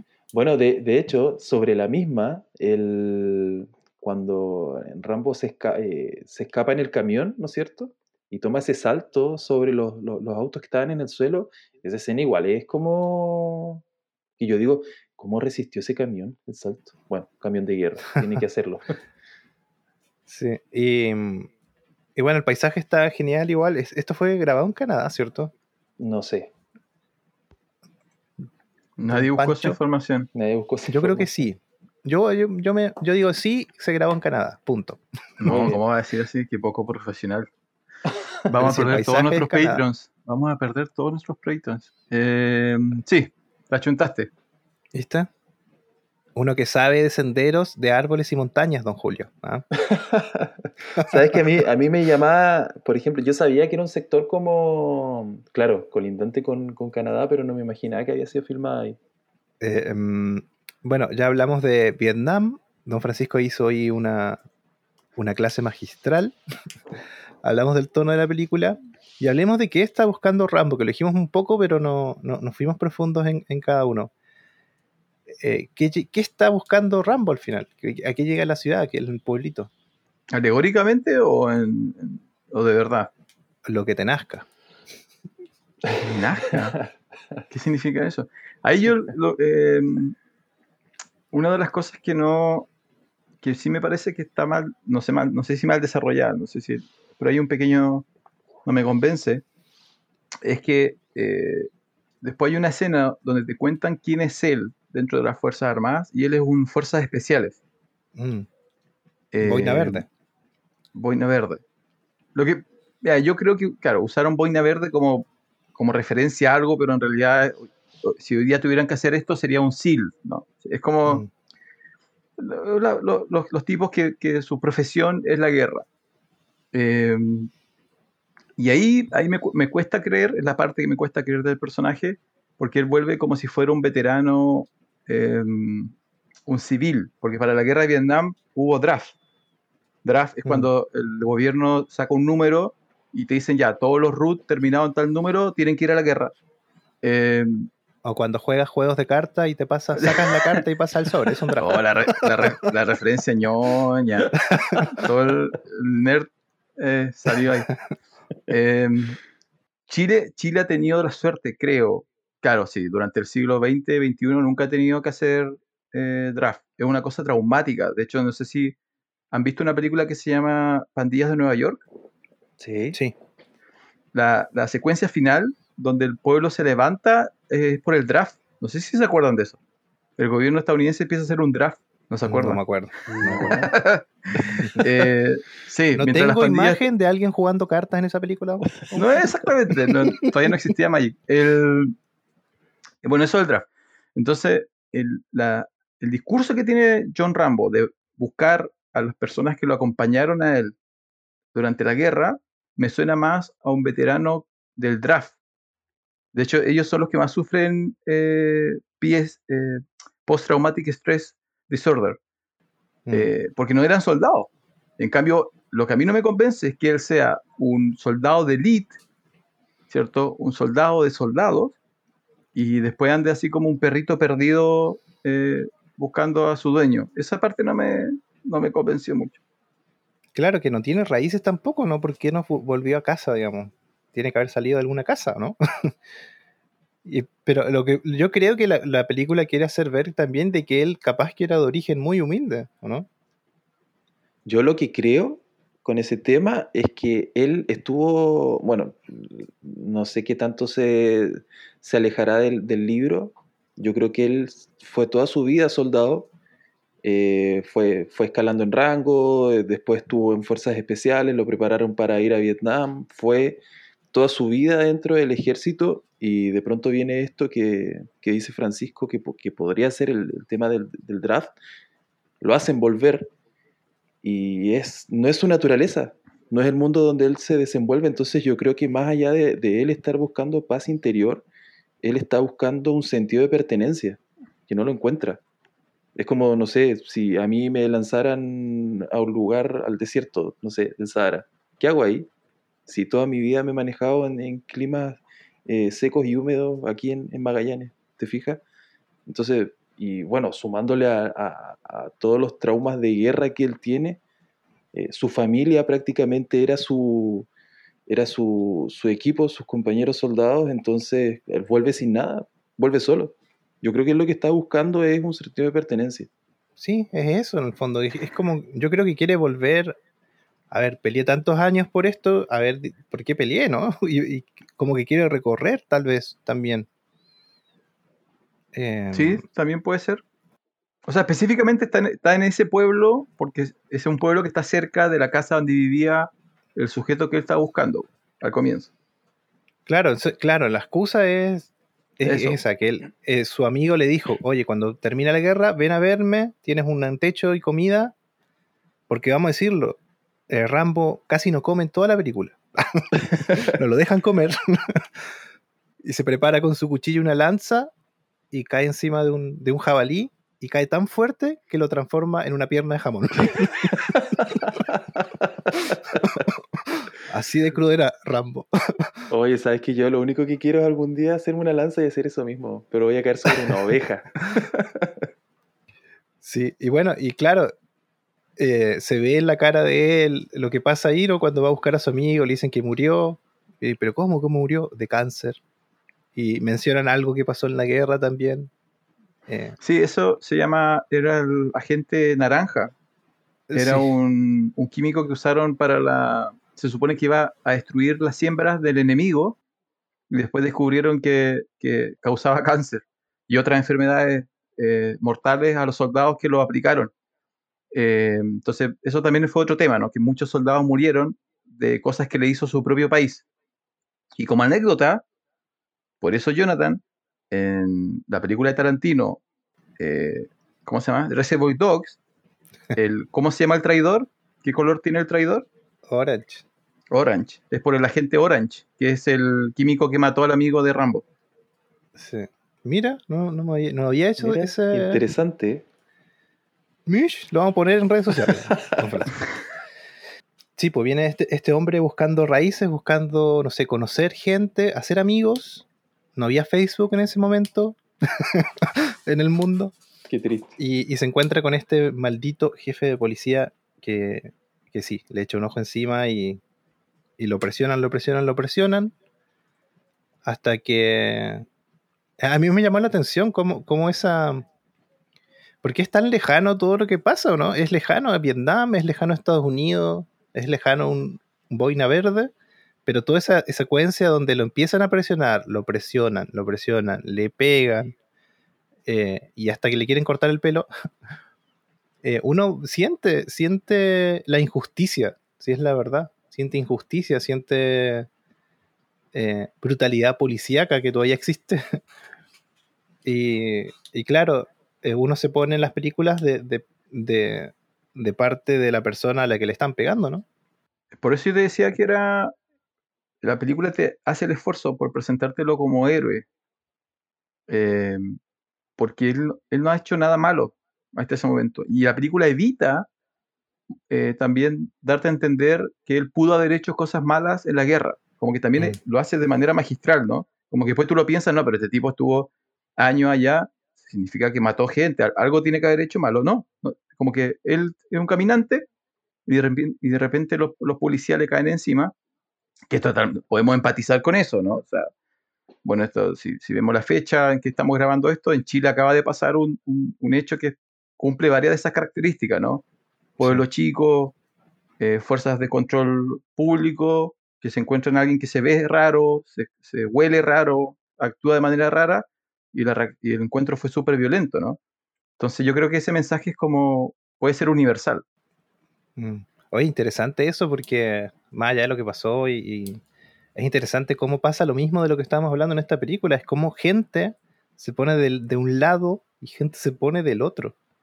Y, y son, es lo mismo que decíamos allá, eh, vuelve el soldado que mató bebés o vuelve el héroe que nos salvó. Y, y acá con lo que pasó con, con, con el hecho, bueno, hay varios hechos en realidad, como hay gente que dice, bueno, un delincuente más sin haber conocido a la persona. po. Y hay gente que dice un policía, de nuevo los policías haciendo lo mismo. Eh, es, es heavy cómo pasan los años y todavía seguimos hablando de las mismas cosas, me parece eh, que la humanidad está perdida. Por eso no ves comedias. Claro. Por eso veo Evangelion, que es la extinción de la humanidad, vamos a decirlo. Em, sí, ¿de qué más hablar? Mira, yo aquí anoté They Made the First Blood, que es el título de la película. Que no hablamos de que Rambo, bueno, es perseguido por los policías. Rambo, eh, en la escena del helicóptero, claro, él tira una piedra y, el, y el operador del helicóptero tambalea y la persona que estaba disparándole cae y muere. Claro, muere por causa indirecta de lo que él hace, ¿no? Eh, que es la, creo, parece No, que es la única muerte, Mu- ¿no? Muere por ser pecador. Mueres por ser un brutal policía. Sí, po. Eso, eso es muy, muy ochentero, ¿no? Como muy película Sí. de terror. Tienes que hacer algo malo para recibir el castigo. Y claro, el policía que maltrató más a Rambo eh, es el que muere de manera accidental. En la película él no mata a nadie directamente. Mm. Eh, pero por eso no muere Caruso. po. Caruso, que es el, el policía joven, que es como inocente, él queda vivito, un poco herido, pero vivito. Sí, Y el, como el viejo bastardo es el que, el que muere. sí. Y. Ay, ¿a dónde iba con todo esto? Ah, eh, llega, aparece así como De la nada. como por acto de magia. Es como, como esa película, eh, ¿cómo se llama? El de la máscara. Una de la película de máscara, terror la máscara, adolescente. la de Jim Carrey. No, no, no. No, esa película de terror adolescente, Scream. Es como que miras afuera y no pasa nada, y después vuelves a mirar y está él ¿Tienes saludándote ganas? con un cuchillo. Tienes ganas de ver películas de terror, Jonathan. Hagamos un capítulo de eso, de eso quieres hablar. Y, y aparece el- en una pose de, de muñeco de acción. El, es general, ¿cierto? Eh, coronel, Coronel. Coronel. Y, y ¿sabes qué? Yo, yo tenía un recuerdo de que como, como hablaba diferente, ahora lo vi. Y igual me causó cosa la forma en la que actúa y la- el timbre de voz. Yo tenía recuerdo de que su timbre era como mucho más intenso y grueso. no sé. quizá la viste con El- subtítulo argentino al principio. No, no, no. El actor, claro, el actor viene igual de, del mundo de. ¿Cómo se llama? Broadway, igual. ¿no? Sí, Es un- eh, Sí. Si tú buscas su currículum, igual es como súper triste que la gente lo conozca como el, el, de, el de Rambo. Porque tiene, hace un montón de papeles en un montón de cosas, pero bueno, Mm. el, el de Rambo. Sí, pues entonces él le dice, "Es- vengo por mi muchacho. Y después, bueno, pasan cosas y, y se comunican por radio. Y, y ahí eh, eh, Rambo le dice acurrucado, así como un niño. Está como en una posición de un niño. Y es como la típica cosa que un niño te dice. Es como, él comenzó primero. Sí. Tienen que morir todos. entonces le dice, they made the first blood. Ahora, para mí, ahí se vuelve recién una película de acción-acción. Cuando el Sí. tipo da su currículum, cuando le dice, mira, es que te voy a explicar quién es él. Y él tiene 50 muertes a su nombre, eh, un boina verde, roja, rosada, cinturón negro, mata jabalíes con un cuchillo. Es como, no, no sabes con quién te metiste, así como no sabes eh, a quién intentaste apresar. Y ahí tú te das cuenta de que, ah, ok, este no es el pobre hombre que le van a dar como palo, sino que se los va a comer a todos. Y se los come a todos. Sí. Y- pero igual es chistoso. Mira, analicemos. Yo no lo había notado acá, pero ahora que la vi me acordé. Analicemos cómo entra siempre Troutman. Es como. Él, él llega, ¿no? Eh, Aparece porque aparece. Es como que el policía está viendo el plano, mira para el costado y está ahí parado el otro. Él dice, hola, soy el coronel no sé qué, y le empieza a hablar. Lo que dices tú, ¿no? Rambo es esto, es esto otro, y aparte es el mejor de los mejores de los mejores. Y no sabes en qué te estás metiendo. No mandes a 200 hombres porque van a morir todos. Y ya, pues, y se va. Y él dice, bueno, gracias, gracias, váyase. Y se va, se desaparece. y después pasa algo terrible y como que el otro mira, ¿y quién está sentado ahí? El coronel Trautmann. la única vez que, que el, el- el jefe de policía tiene la ventaja es cuando piensan que Rambo murió y él llega como a disculparse, ¿o no? Y Trautmann Sí. está sentado y como que entra en plano bien, como que te preparan la escena y él ya entra y después entra el policía. Pero todas las otras son apariciones, incluso el final. El Al final, final, está la shit, así como Sí. explotando todo. y de repente él está en su, en su escritorio, muerto de miedo, mira para adelante y ¿quién está? El coronel Trautmann. Y súper impecable, po. Y como que en todas las... eh, sí, a mí me pasó exactamente. De hecho, creo que me reí como dos veces en sus apariciones. Era como una especie de Carlos Pinto. Eso te iba a decir, es Carlos como Pinto. que faltaba el puro vapor de abajo, ¿cachai? El humo, qué sé yo. Pero me daba risa porque más encima era una, como dices tú, era una postura siempre como, ya, muy, muy rígida, muy pulcro, siempre muy, muy bien ordenado, ¿cachai? Y es como marcaba demasiado la diferencia con el resto de la película. Era demasiado notorio su personaje. Y también Sí. me pasó eso de que yo en algún momento cuando él empezó sus diálogos, eh, yo igual me imaginaba que la voz era un poco más grave. No, yo no, no recuerdo cómo está la, la- el doblaje latino, no recuerdo qué voz le pusieron, pero quizás por ahí puede ser la, la asociación. Mm, puede ser, sí. Bueno, igual, al principio Rambo, antes que quede la grande, la ensalada, él quiere salirse del tema. Cada rato le dice, ¿qué hice yo? ¿Cierto? Sí, pues. Sí, eso dice. No, estaba pensando en el... Lo que pasa es que él, él se- porque él siempre quiere como escaparse, como que lo dejen tranquilo, es como su frase, ¿no? Déjenme tranquilo. Estaba pensando, yo eso lo he escuchado en otra, en otra película. Estaba pensando en que otra película es como lo mismo, de ¿por qué no me dejan tranquilo? ¿Por qué no me dejan tranquilo? No, es que él le dice, él, él, bueno, lo persiguen, ¿no? Y él empieza a dar de baja a cada policía que lo persigue con trampas y qué sé yo, hasta que se agarra al policía al final y le pone el cuchillo en, en la yugular. como que lo afeita. Sí, y le dice, listo, suficiente, déjalo ir. En inglés le dice, let it go. Que claramente fue la inspiración para una canción De una película de Disney. Eh, sí, sépanlo, Frozen, la canción principal, viene de esta película. Todo su génesis viene de aquí. De hecho, la película, mira, si cantas la canción, eh, es como si Rambo la cantara.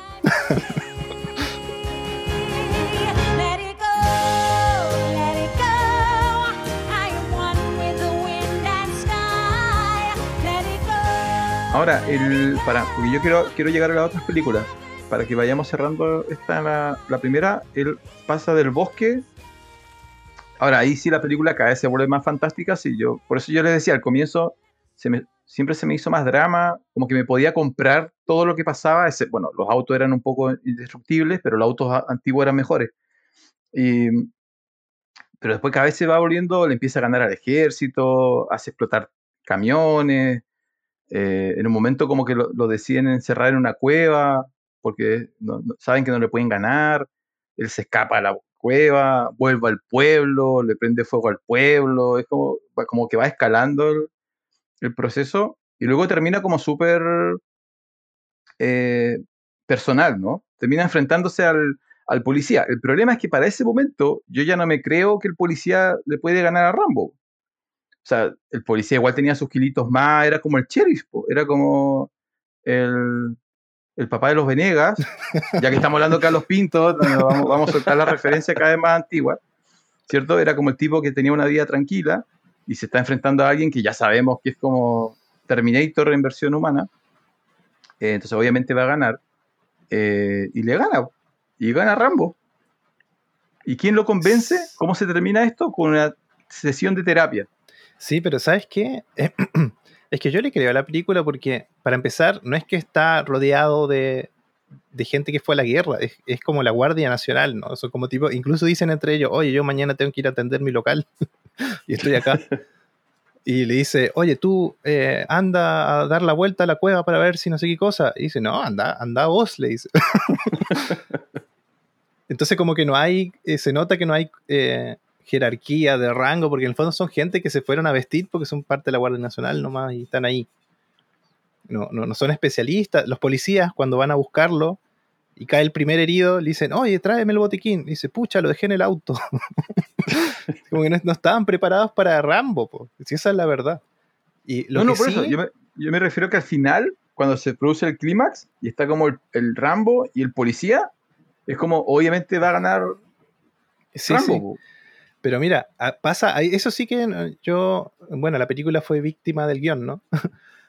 Eh, empieza a quedar ya, bueno, el desenlace de lo que pasa y el, el jefe de policía llama por, habla por parlante y a todo el pueblo le dice, por favor, salgan de las calles, quédense en su casa hasta nuevo aviso.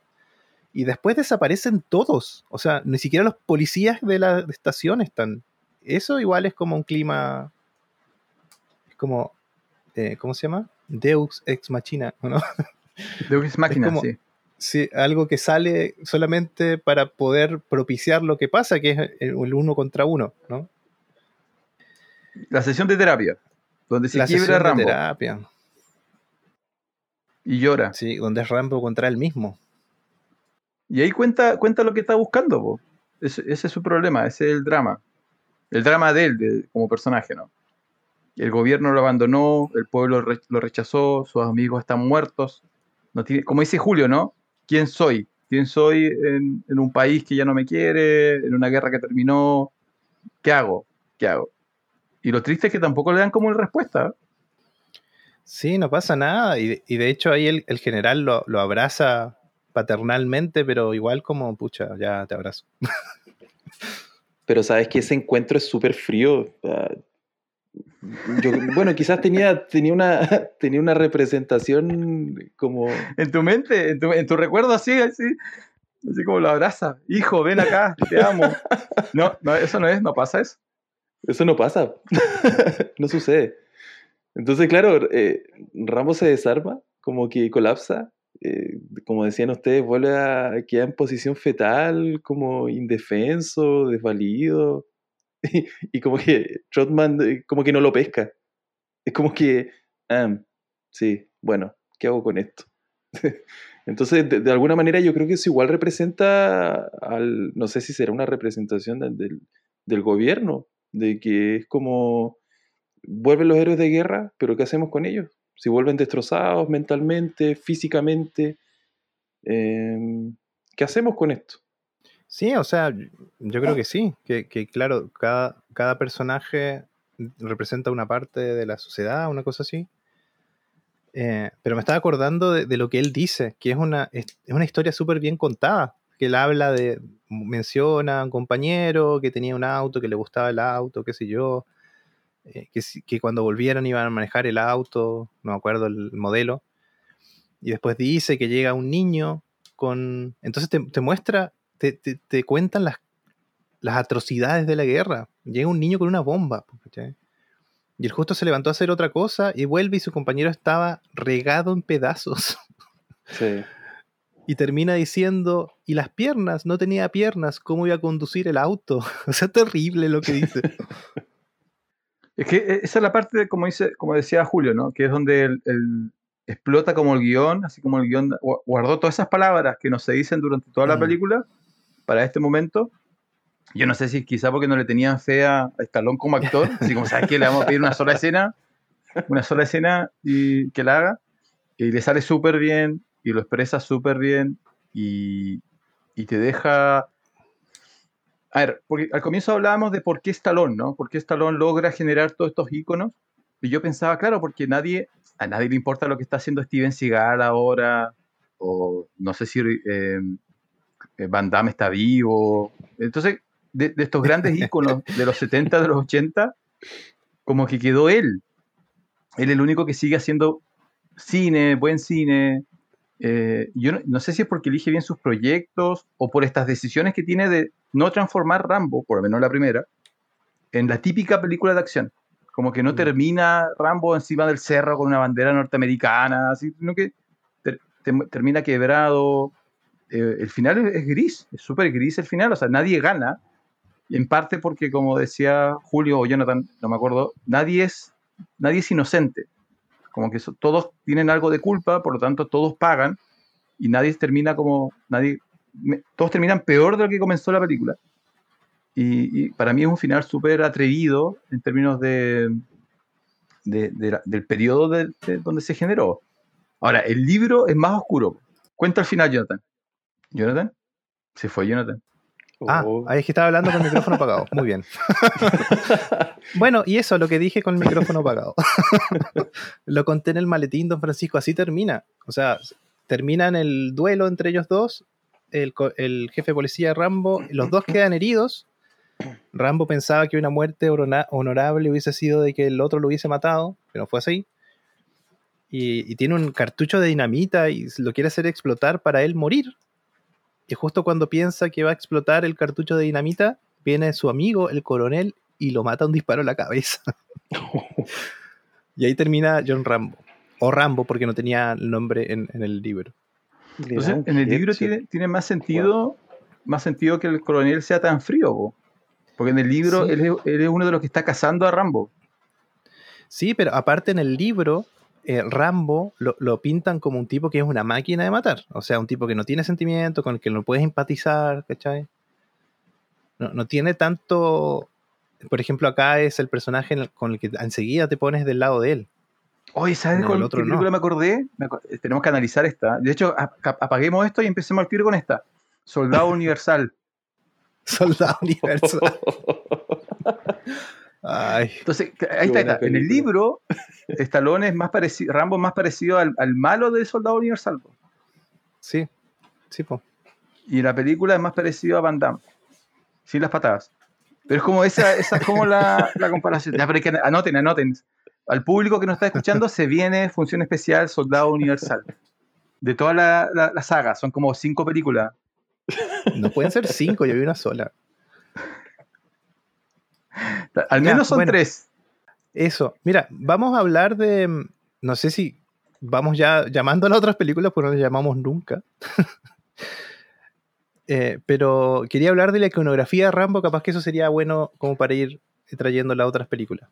Yo no sé ustedes, pero el cuchillo táctico militar, ese cuchillo que usa Rambo, yo desde niño lo conocí como cuchillo de Rambo.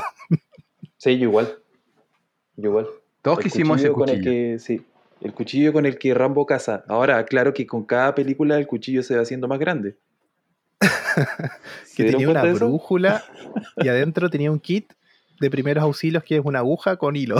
Sí.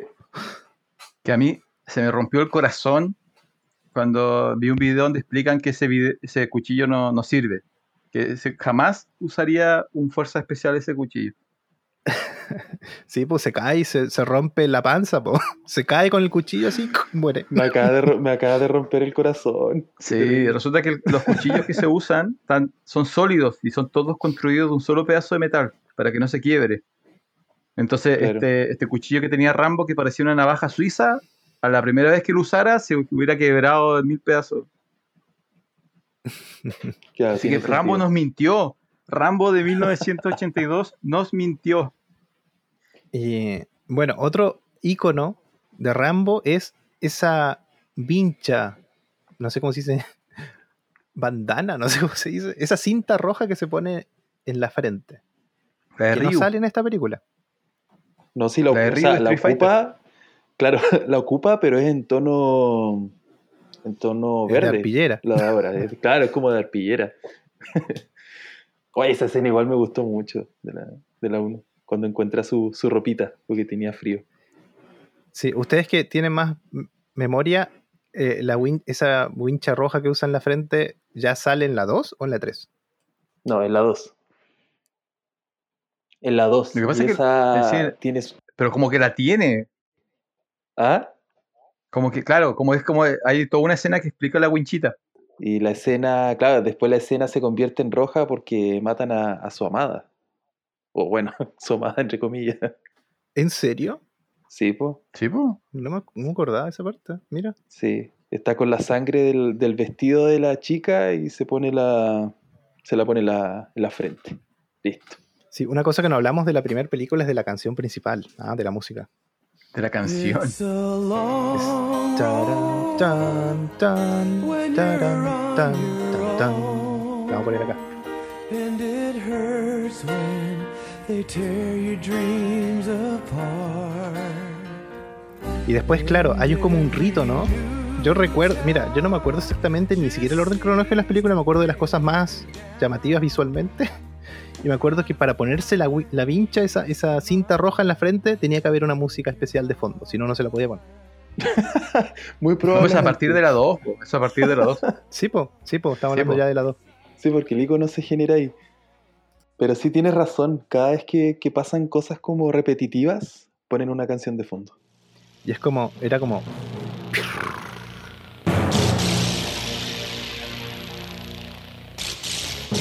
Oye, lo investigué, lo investigué y hay 6 soldados universal. qué afortunados somos, don. Francisco. 6. Desde 1992 hasta el 2012, viejo. Así que se viene.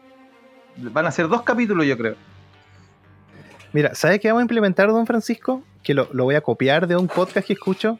Es que cuando sea el cumpleaños de uno de nosotros, ese va a ser beneficiado con elegir el tema principal del podcast. No importa lo que sea, él lo va a elegir. Y todos tenemos que hablar de eso. ¿Qué les parece? Bien. Ah, está bien. ¿Puedo tener más de un cumpleaños al año, no? Eh, no, los humanos Ah, cumplen una sola vez. ¿Y en qué mes está usted, don Francisco? Abril. Ah, mira, cerca. ¿Y Julio? Octubre. julio, ¿o no? A Octubre. No, Ya. no, ¿sabes qué? Podría, podría ser mi cumpleaños y mi santo. Mi santo está en julio.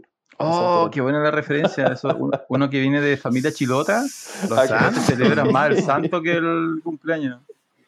Sí. ¿Saben por qué los santos no van a correr? Porque no, no hay San Jonathan. No hay San Jonathan. Ah, no hay San Jonathan.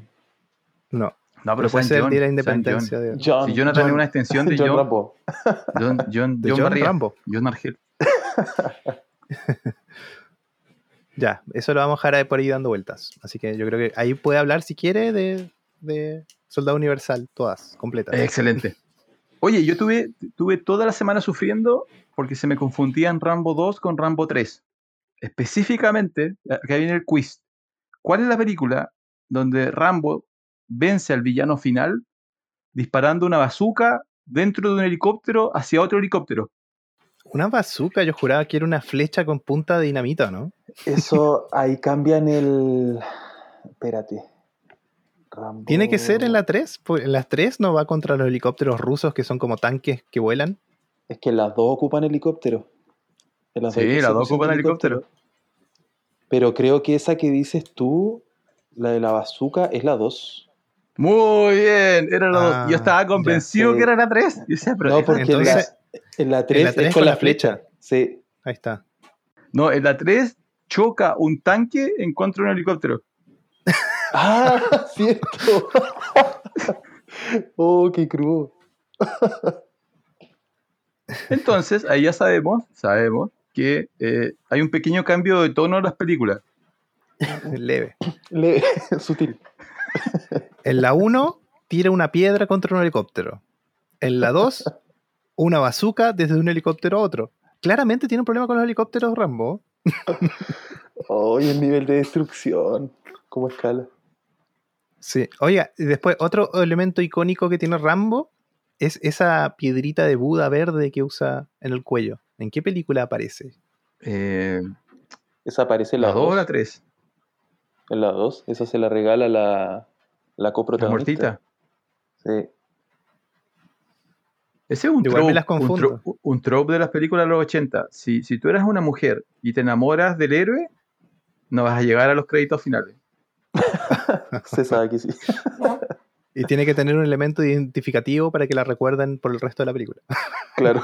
Claro. Eh, yo me acuerdo, mira, es que yo me las confundo. Vamos a decir que yo vi las 2 y la 3. Y las últimas dos no las vi. Pero las, las que vi me las confundo porque yo me acuerdo que es como. Él está como en un templo budista. Ah, no, está peleando. Él pelea con vidrios en las manos, ¿o no? Ya, es la esa es la 3. 3. Ah, ya. Y llega el, el coronel y dice: Rambo, hay que ir a salvar el mundo. Para, a ver, Entonces, cuando se prepara, cuando se prepara para su pelea, cuando se prepara para su pelea, él se coloca la, la pincha esa roja y, Al y el- comienzo, sí. la cosita de Buda. Sí, Sí. sí. Entonces, la, a, ver, la- a la, a la 1 le fue súper bien. Creo que gastaron 15 millones, ganaron como 150. Eso automáticamente secuela. La secuela fue el 85 eh, y ahí él, a él lo mandan a rescatar unos prisioneros que quedaron en Vietnam. Esa es la trama. Le fue tan bien a esa que al tiro hicieron la 3, que fue el 88, donde él viaja a rescatar al coronel a Afganistán. Y esa es en contra de los soviéticos. Ah, sí. Sí. sí. A esa le fue Qué tan bien. interesante. Espera, qué interesante lo que pasa en esa, porque él es amigo de los afganistanes. Claro, eso lo vamos a comentar después. En la 4, eh, que es del 2008, él viaja a Burma, que es así que la mayoría de la gente no sabe ni dónde está Burma, pero viaja a rescatar gente a Burma. Y en la 5 viaja a rescatar gente de los narcos a México. Ese, ese ha sido el camino de Rambo a través de las cinco películas. Mira, ahora menos ganas tengo de ver la última. los narcos en México. Contra los narcos, po. Es que está de Los moda. Está- sí, estaba muy de moda. De Eh, la 2, la 2 es, eh, lo va a buscar, eh, la 2 y la 3 son casi, casi lo mismo.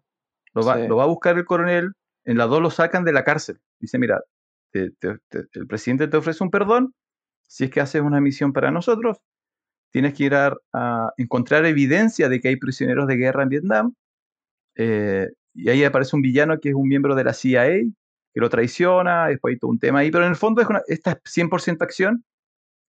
En la 3, el, el coronel le hace la misma oferta, así como, oye, necesito ayuda en Afganistán. Rambo le dice, no, ahora soy un ser de paz. Aunque cinco minutos an- antes estaba peleando con guantes de, con vidrio, él es un ser de paz. Qué farsante. Y después llega su, su otro tipo y le dice, oye, ¿sabes qué? A tu amigo lo atraparon. Y Rambo dice, no, ya lo voy a rescatar. Eh, pero son casi la misma película. eh, y sie- siempre hay un helicóptero que destruir al final.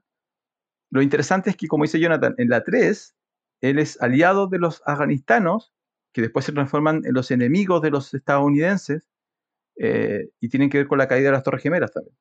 Sí, por- yo me acuerdo cuando, no me acuerdo si fue el 2008, me parece, cuando estaban por hacer esa Rambo, que habían rumores de que ellos querían hacer una en contra de los afganistaníes, ¿no? ¿No escucharon No. eso? No, ahí me pillaste. Nunca había escuchado No, eso. eso te lo inventaste. No, sí, es verdad, es por, por lo mismo, porque como esa misma película, Rambo, un ícono héroe americano en el fondo del cine, estuvo apoyado por Osama Bin Laden, ¿cómo?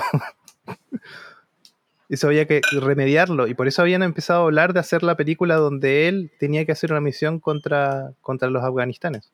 Es súper es súper buena la frase que usaste porque dijiste Rambo, un ícono eh, militar estadounidense o de la guerra estadounidense. Y claro, eso, eh, acabamos de Sí. estar una hora de que en la primera película él no es eso.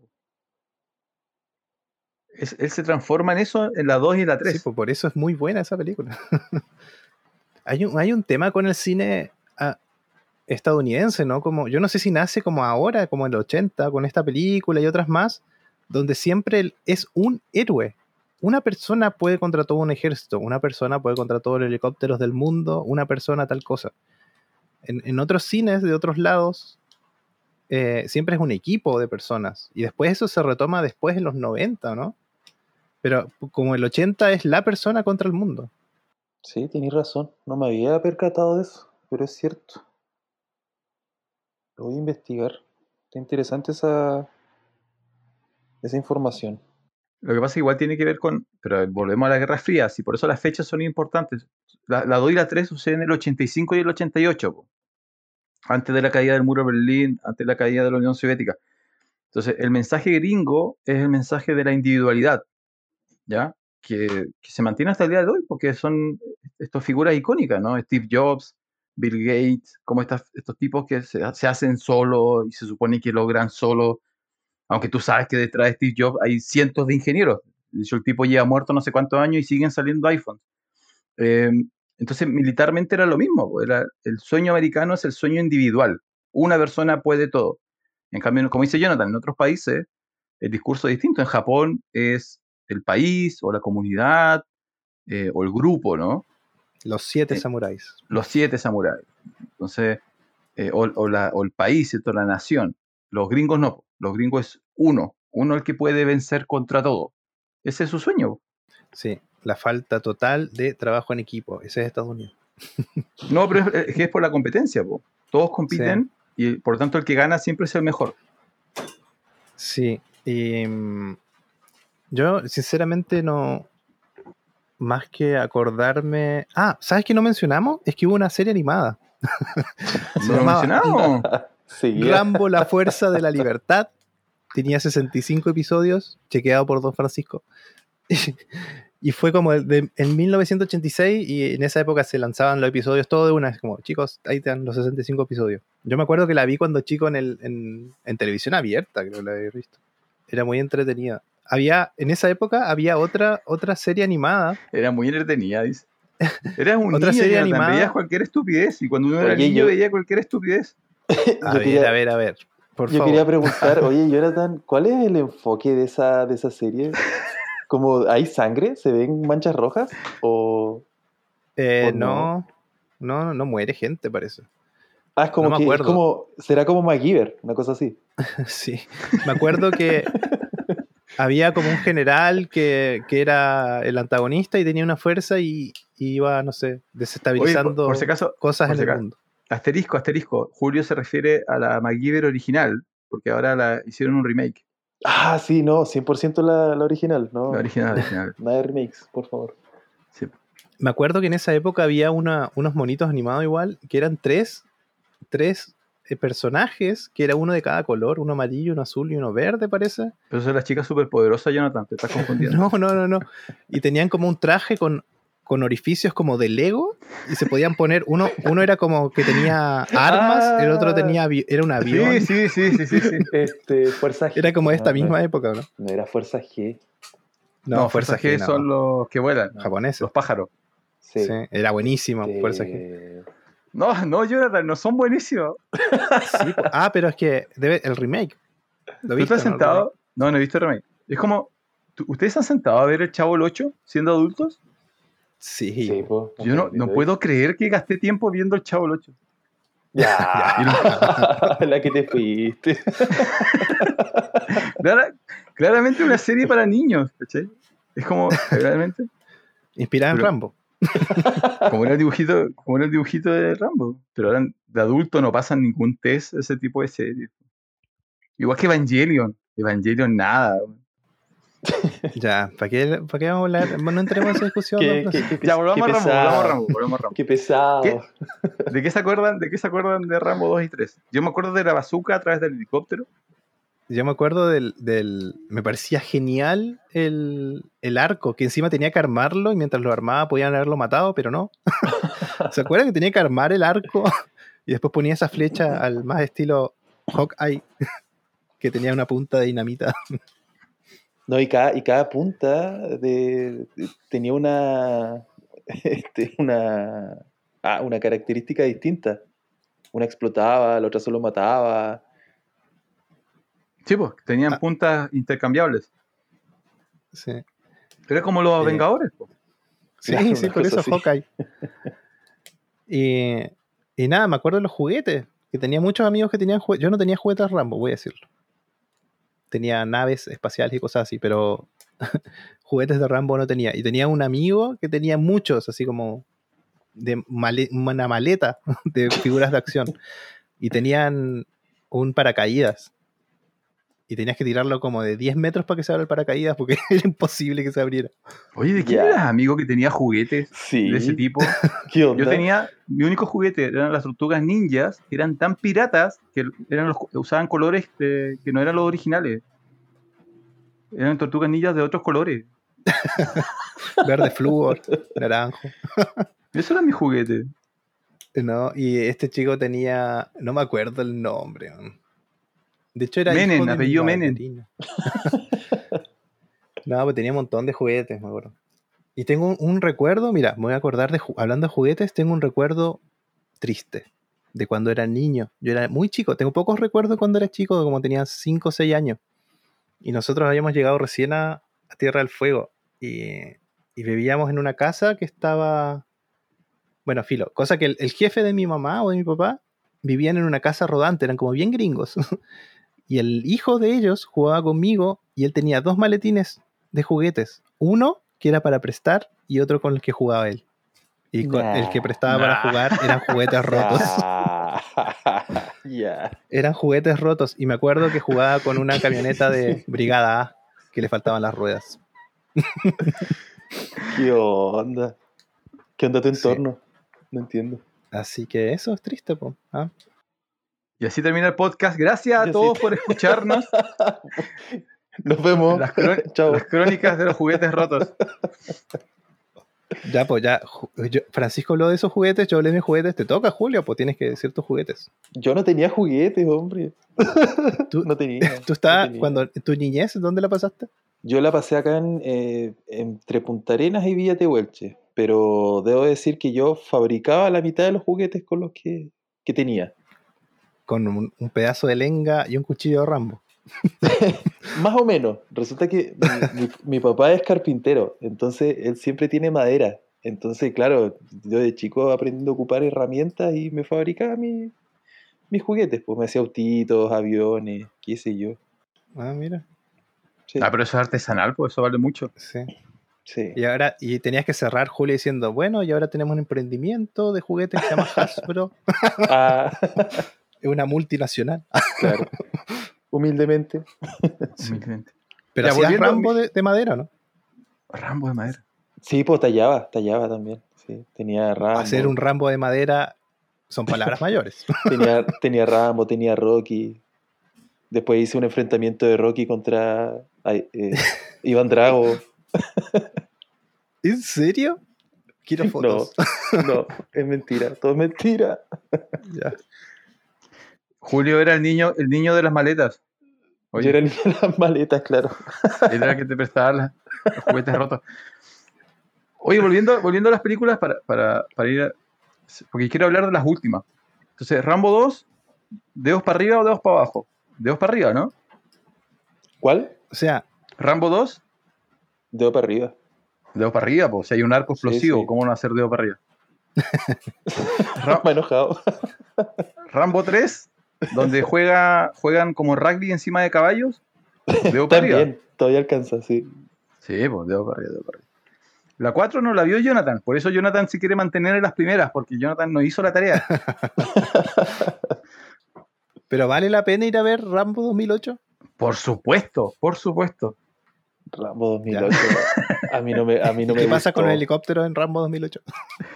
Eh, mira, Rambo 2008 fue, vale, para los que no sepan, Burma es una zona de Asia que está en constante conflicto, es una de esas zonas donde toda la semana hay como alguna crisis humanitaria y por alguna razón Stallone, se, porque esta fue escrita por Stallone, eh, descubrió eso y quiso hacer una película sobre, sobre Rambo.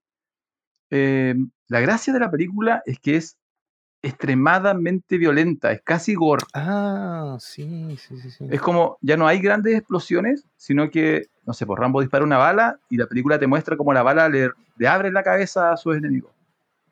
Las balas vuelan brazos, vuelan pies, corta gente a la mitad, con puras balas. Y por eso es muy conocida la película. Aparte de eso, no sé si causó algún, algún impacto. Bueno, que Eh, incluyeran a Rambo como personaje en Mortal Kombat, po. Eso estaba buscando, ¿no? Ah, también, pues por ahí, es que de ahí se transformó súper. De hecho, creo que mata. Hay una estadística que me- cada película Rambo mata más gente. Sí, tiene un récord Guinness. Sí, la 3. Más muertos por, por segundo.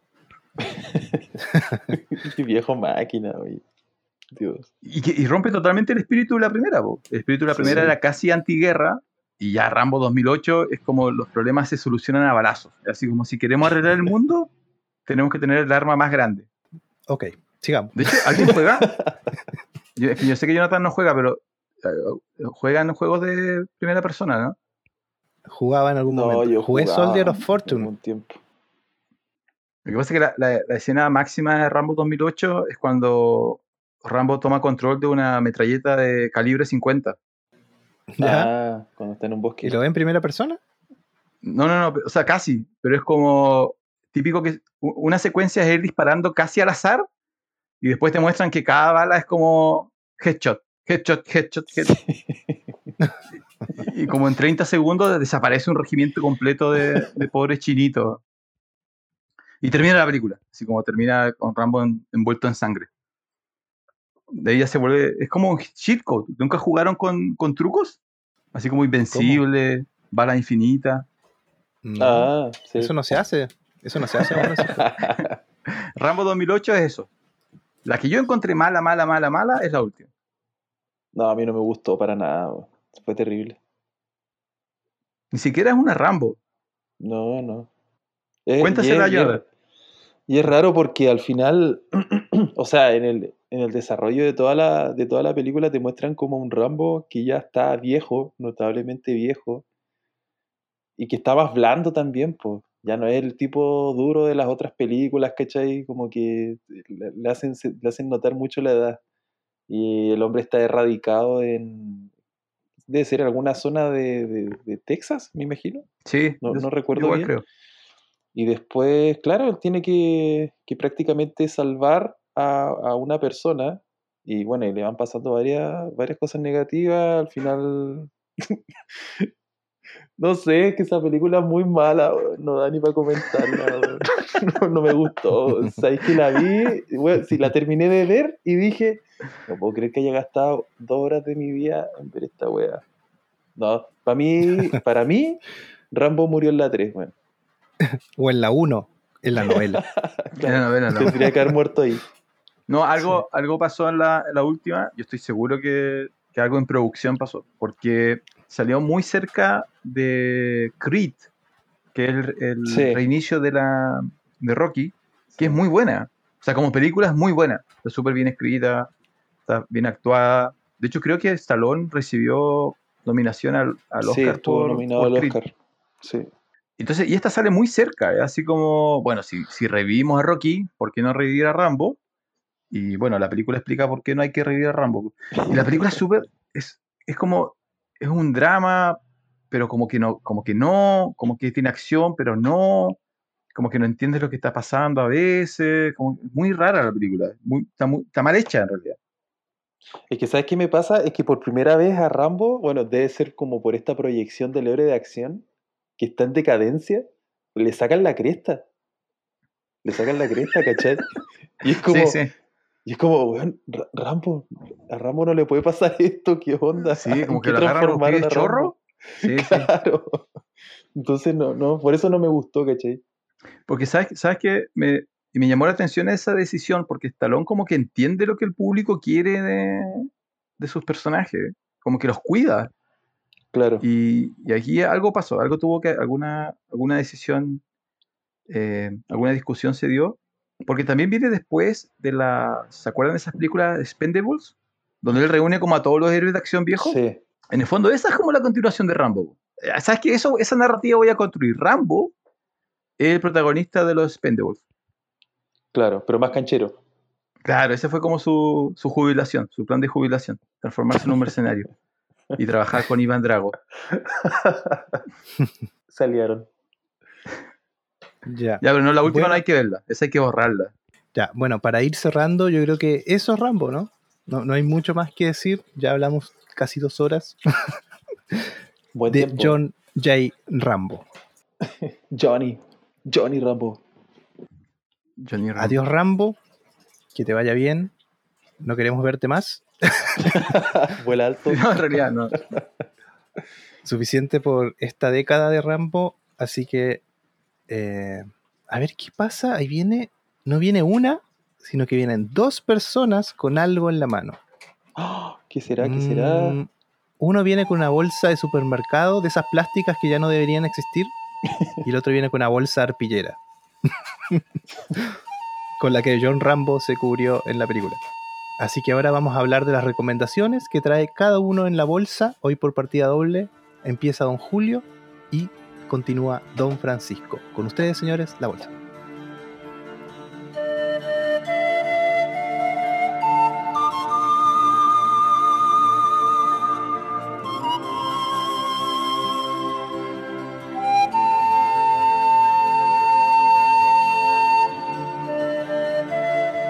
Bueno, gente, yo les traigo un mini documental que encontré por casualidad revisando en Prime Video. Se llama Gaucho. Es un documental desarrollado en, el sur de Chile. Trata la, vida de Heraldo Rial, que es un, gaucho de más de 80 años que tiene a cargo más de mil hectáreas en, alguna parte de la Patagonia. Y la premisa en general es que este es uno de los últimos gauchos que está quedando a la antigua, si se quiere decir así. Es vaquiano, es una persona orgullosa, eh, vive de la tierra, su familia siempre ha vivido de ella, eh, pero también muestran lo que pasa cuando la civilización, o como la, como la nuestra, la, que vivimos nosotros en estos, en estos tiempos, se, se vuelve invasora.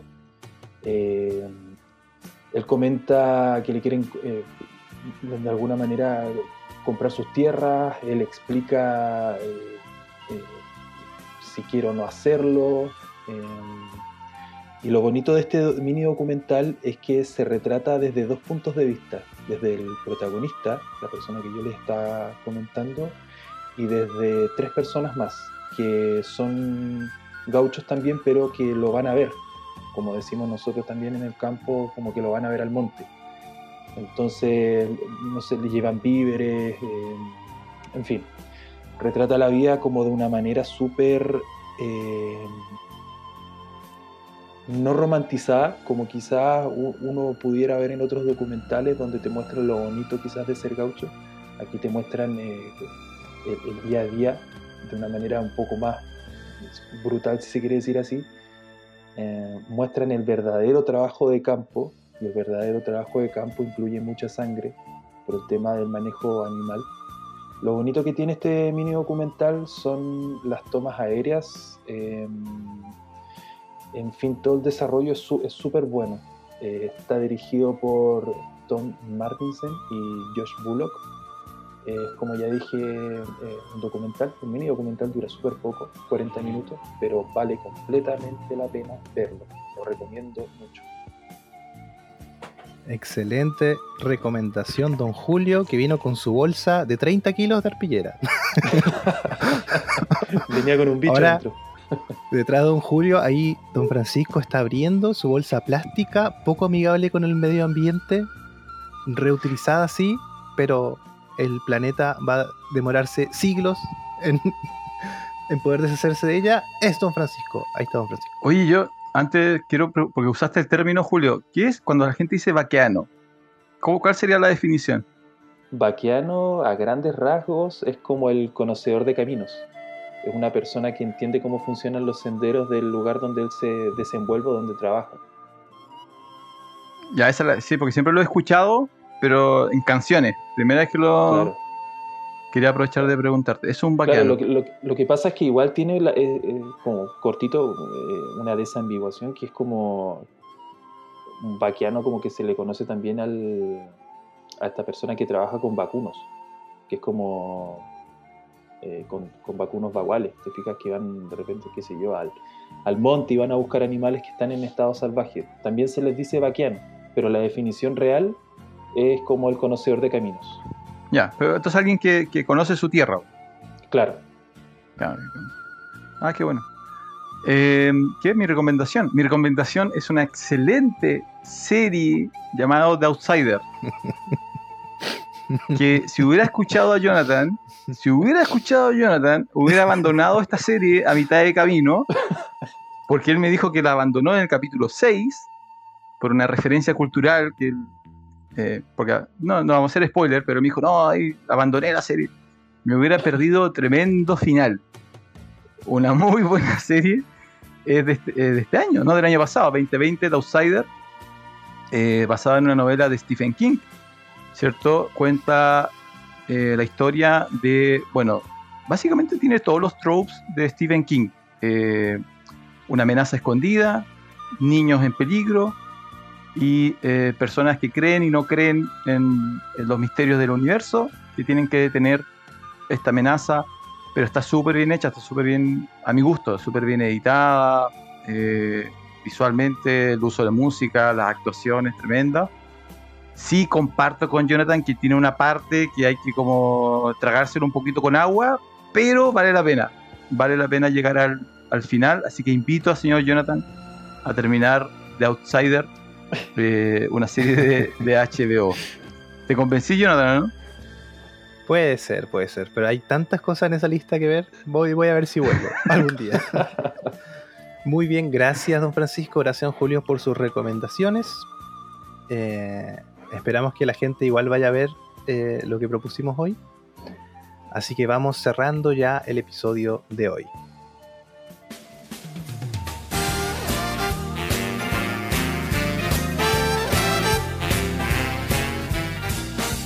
Bueno, un agrado, señores, trabajar con ustedes en este podcast. Este fue un experimento. Ahora vamos a ir a la mesa directiva, donde esas 16 personas que nos proveen de sueldo dirán si seguimos los tres o no. Ah. O No, si- la verdad que si la pasé otro. muy bien. O si sumamos a otro, o directamente terminamos este podcast aquí. Porque hay que decirlo, no está rindiendo plata este podcast. Las proyecciones monetarias no están nada. No, si lo hacemos con gusto, con gusto, por eso estamos aquí. En parte que es una buena, una buena excusa para ir a investigar y saber un poco más. A mí me encanta, me encanta estudiar y componer prosa poética eh, para el inicio de los podcasts. Así que sección. dígame, don Julio, ¿cómo la pasó hoy? Uh, la pasé súper bien. La verdad no, eh, no pensaba que iba a, a comentar tanto una de mis películas favoritas por un tema de infancia. Mi padre me trajo a, a este mundo de los héroes de acción y la verdad es que le estoy muy agradecido. Así que gracias a ustedes dos chiquillos por, pucha, por compartir este momento con- conmigo. La pasé súper bien, muy bien. Excelente. Don Francisco. No, sí, qué bueno encontrar otro, otro ochentero que se acuerda de las películas de acción, no como otras personas. Eh, así que no, hay que, hay que invitarlo. Yo ya anoté ya, se vienen las películas de Steven Seagal, se viene este Soldado Universal, se viene Chuck Norris, se viene todo ahí, Oh, Chuck Norris. se vienen todas esas películas, así que harta tarea para, para Jonathan. Eh, no, bien, lo pasé bien, así que a invitar a la gente a que, a que haga feedback, ¿no? Po. Así es. Em, bueno, sí, un agrado estar de nuevo con ustedes aquí. Eh, la pasé muy bien. Y eso, nada más que despedirse. Este episodio eh, llega a ustedes por el gentil auspicio de... No, todavía no. Casi. Aún no. Pero quedaría bonito su marca aquí, ¿ah? señor, señora emprendedor. Y mm, lo que sí vamos a decir que este episodio del podcast va a salir en la semana, después del video en vivo. Este lunes tenemos en vivo de vuelta. Estamos trabajando, Julio, en ver de cómo incorporarlo a usted también de repente en los en vivo. Tenemos muchas una, gracias. una, una barrera técnica y monetaria para poder incluir a un tercer. Sí, nos cobra, nos cobran las plataformas por poner a tres personas hablando al mismo tiempo. Esa es, es la gran barrera que tenemos ahora. Por lo Sí. menos con la calidad de producción que estamos trabajando. Pero algo vamos, a- vamos a hacer en el me- mediano plazo o corto plazo. Así que muchas gracias, señores, por estar escuchándonos. Eh, recuerden seguirnos en nuestras redes sociales. Y don Francisco, ir a las redes sociales. Instagram, Facebook, Twitter, OnlyFans, eh, TikTok. Todos busquen, busquen ahí nomás función especial en cualquiera de esas y nos van a encontrar. No, pues don Francisco TikTok no tenemos. No tenemos ni TikTok y, y OnlyFans. OnlyFans. Busquen a Francisco Torres, arroba cerrot. Julio capaz que igual tiene ahí. Tehuelcheman. arroba Tehuelcheman. Eh, le faltó la arroba. Estamos en Facebook, Instagram y Twitter como arroba función especial. Eh, síganos, eh, pónganle manitos arriba, deditos arriba, corazoncitos. Eh, estén atentos a las noticias. Tenemos las redes sociales bastante activas por estos días. Eh, y también, si gusta, no sé, si usted es de esas personas que trabajan en oficina con computadores antiguos, con esos monitores de rayos catódicos, puede enviarnos un mail a funcionespecial.podcast.gmail.com.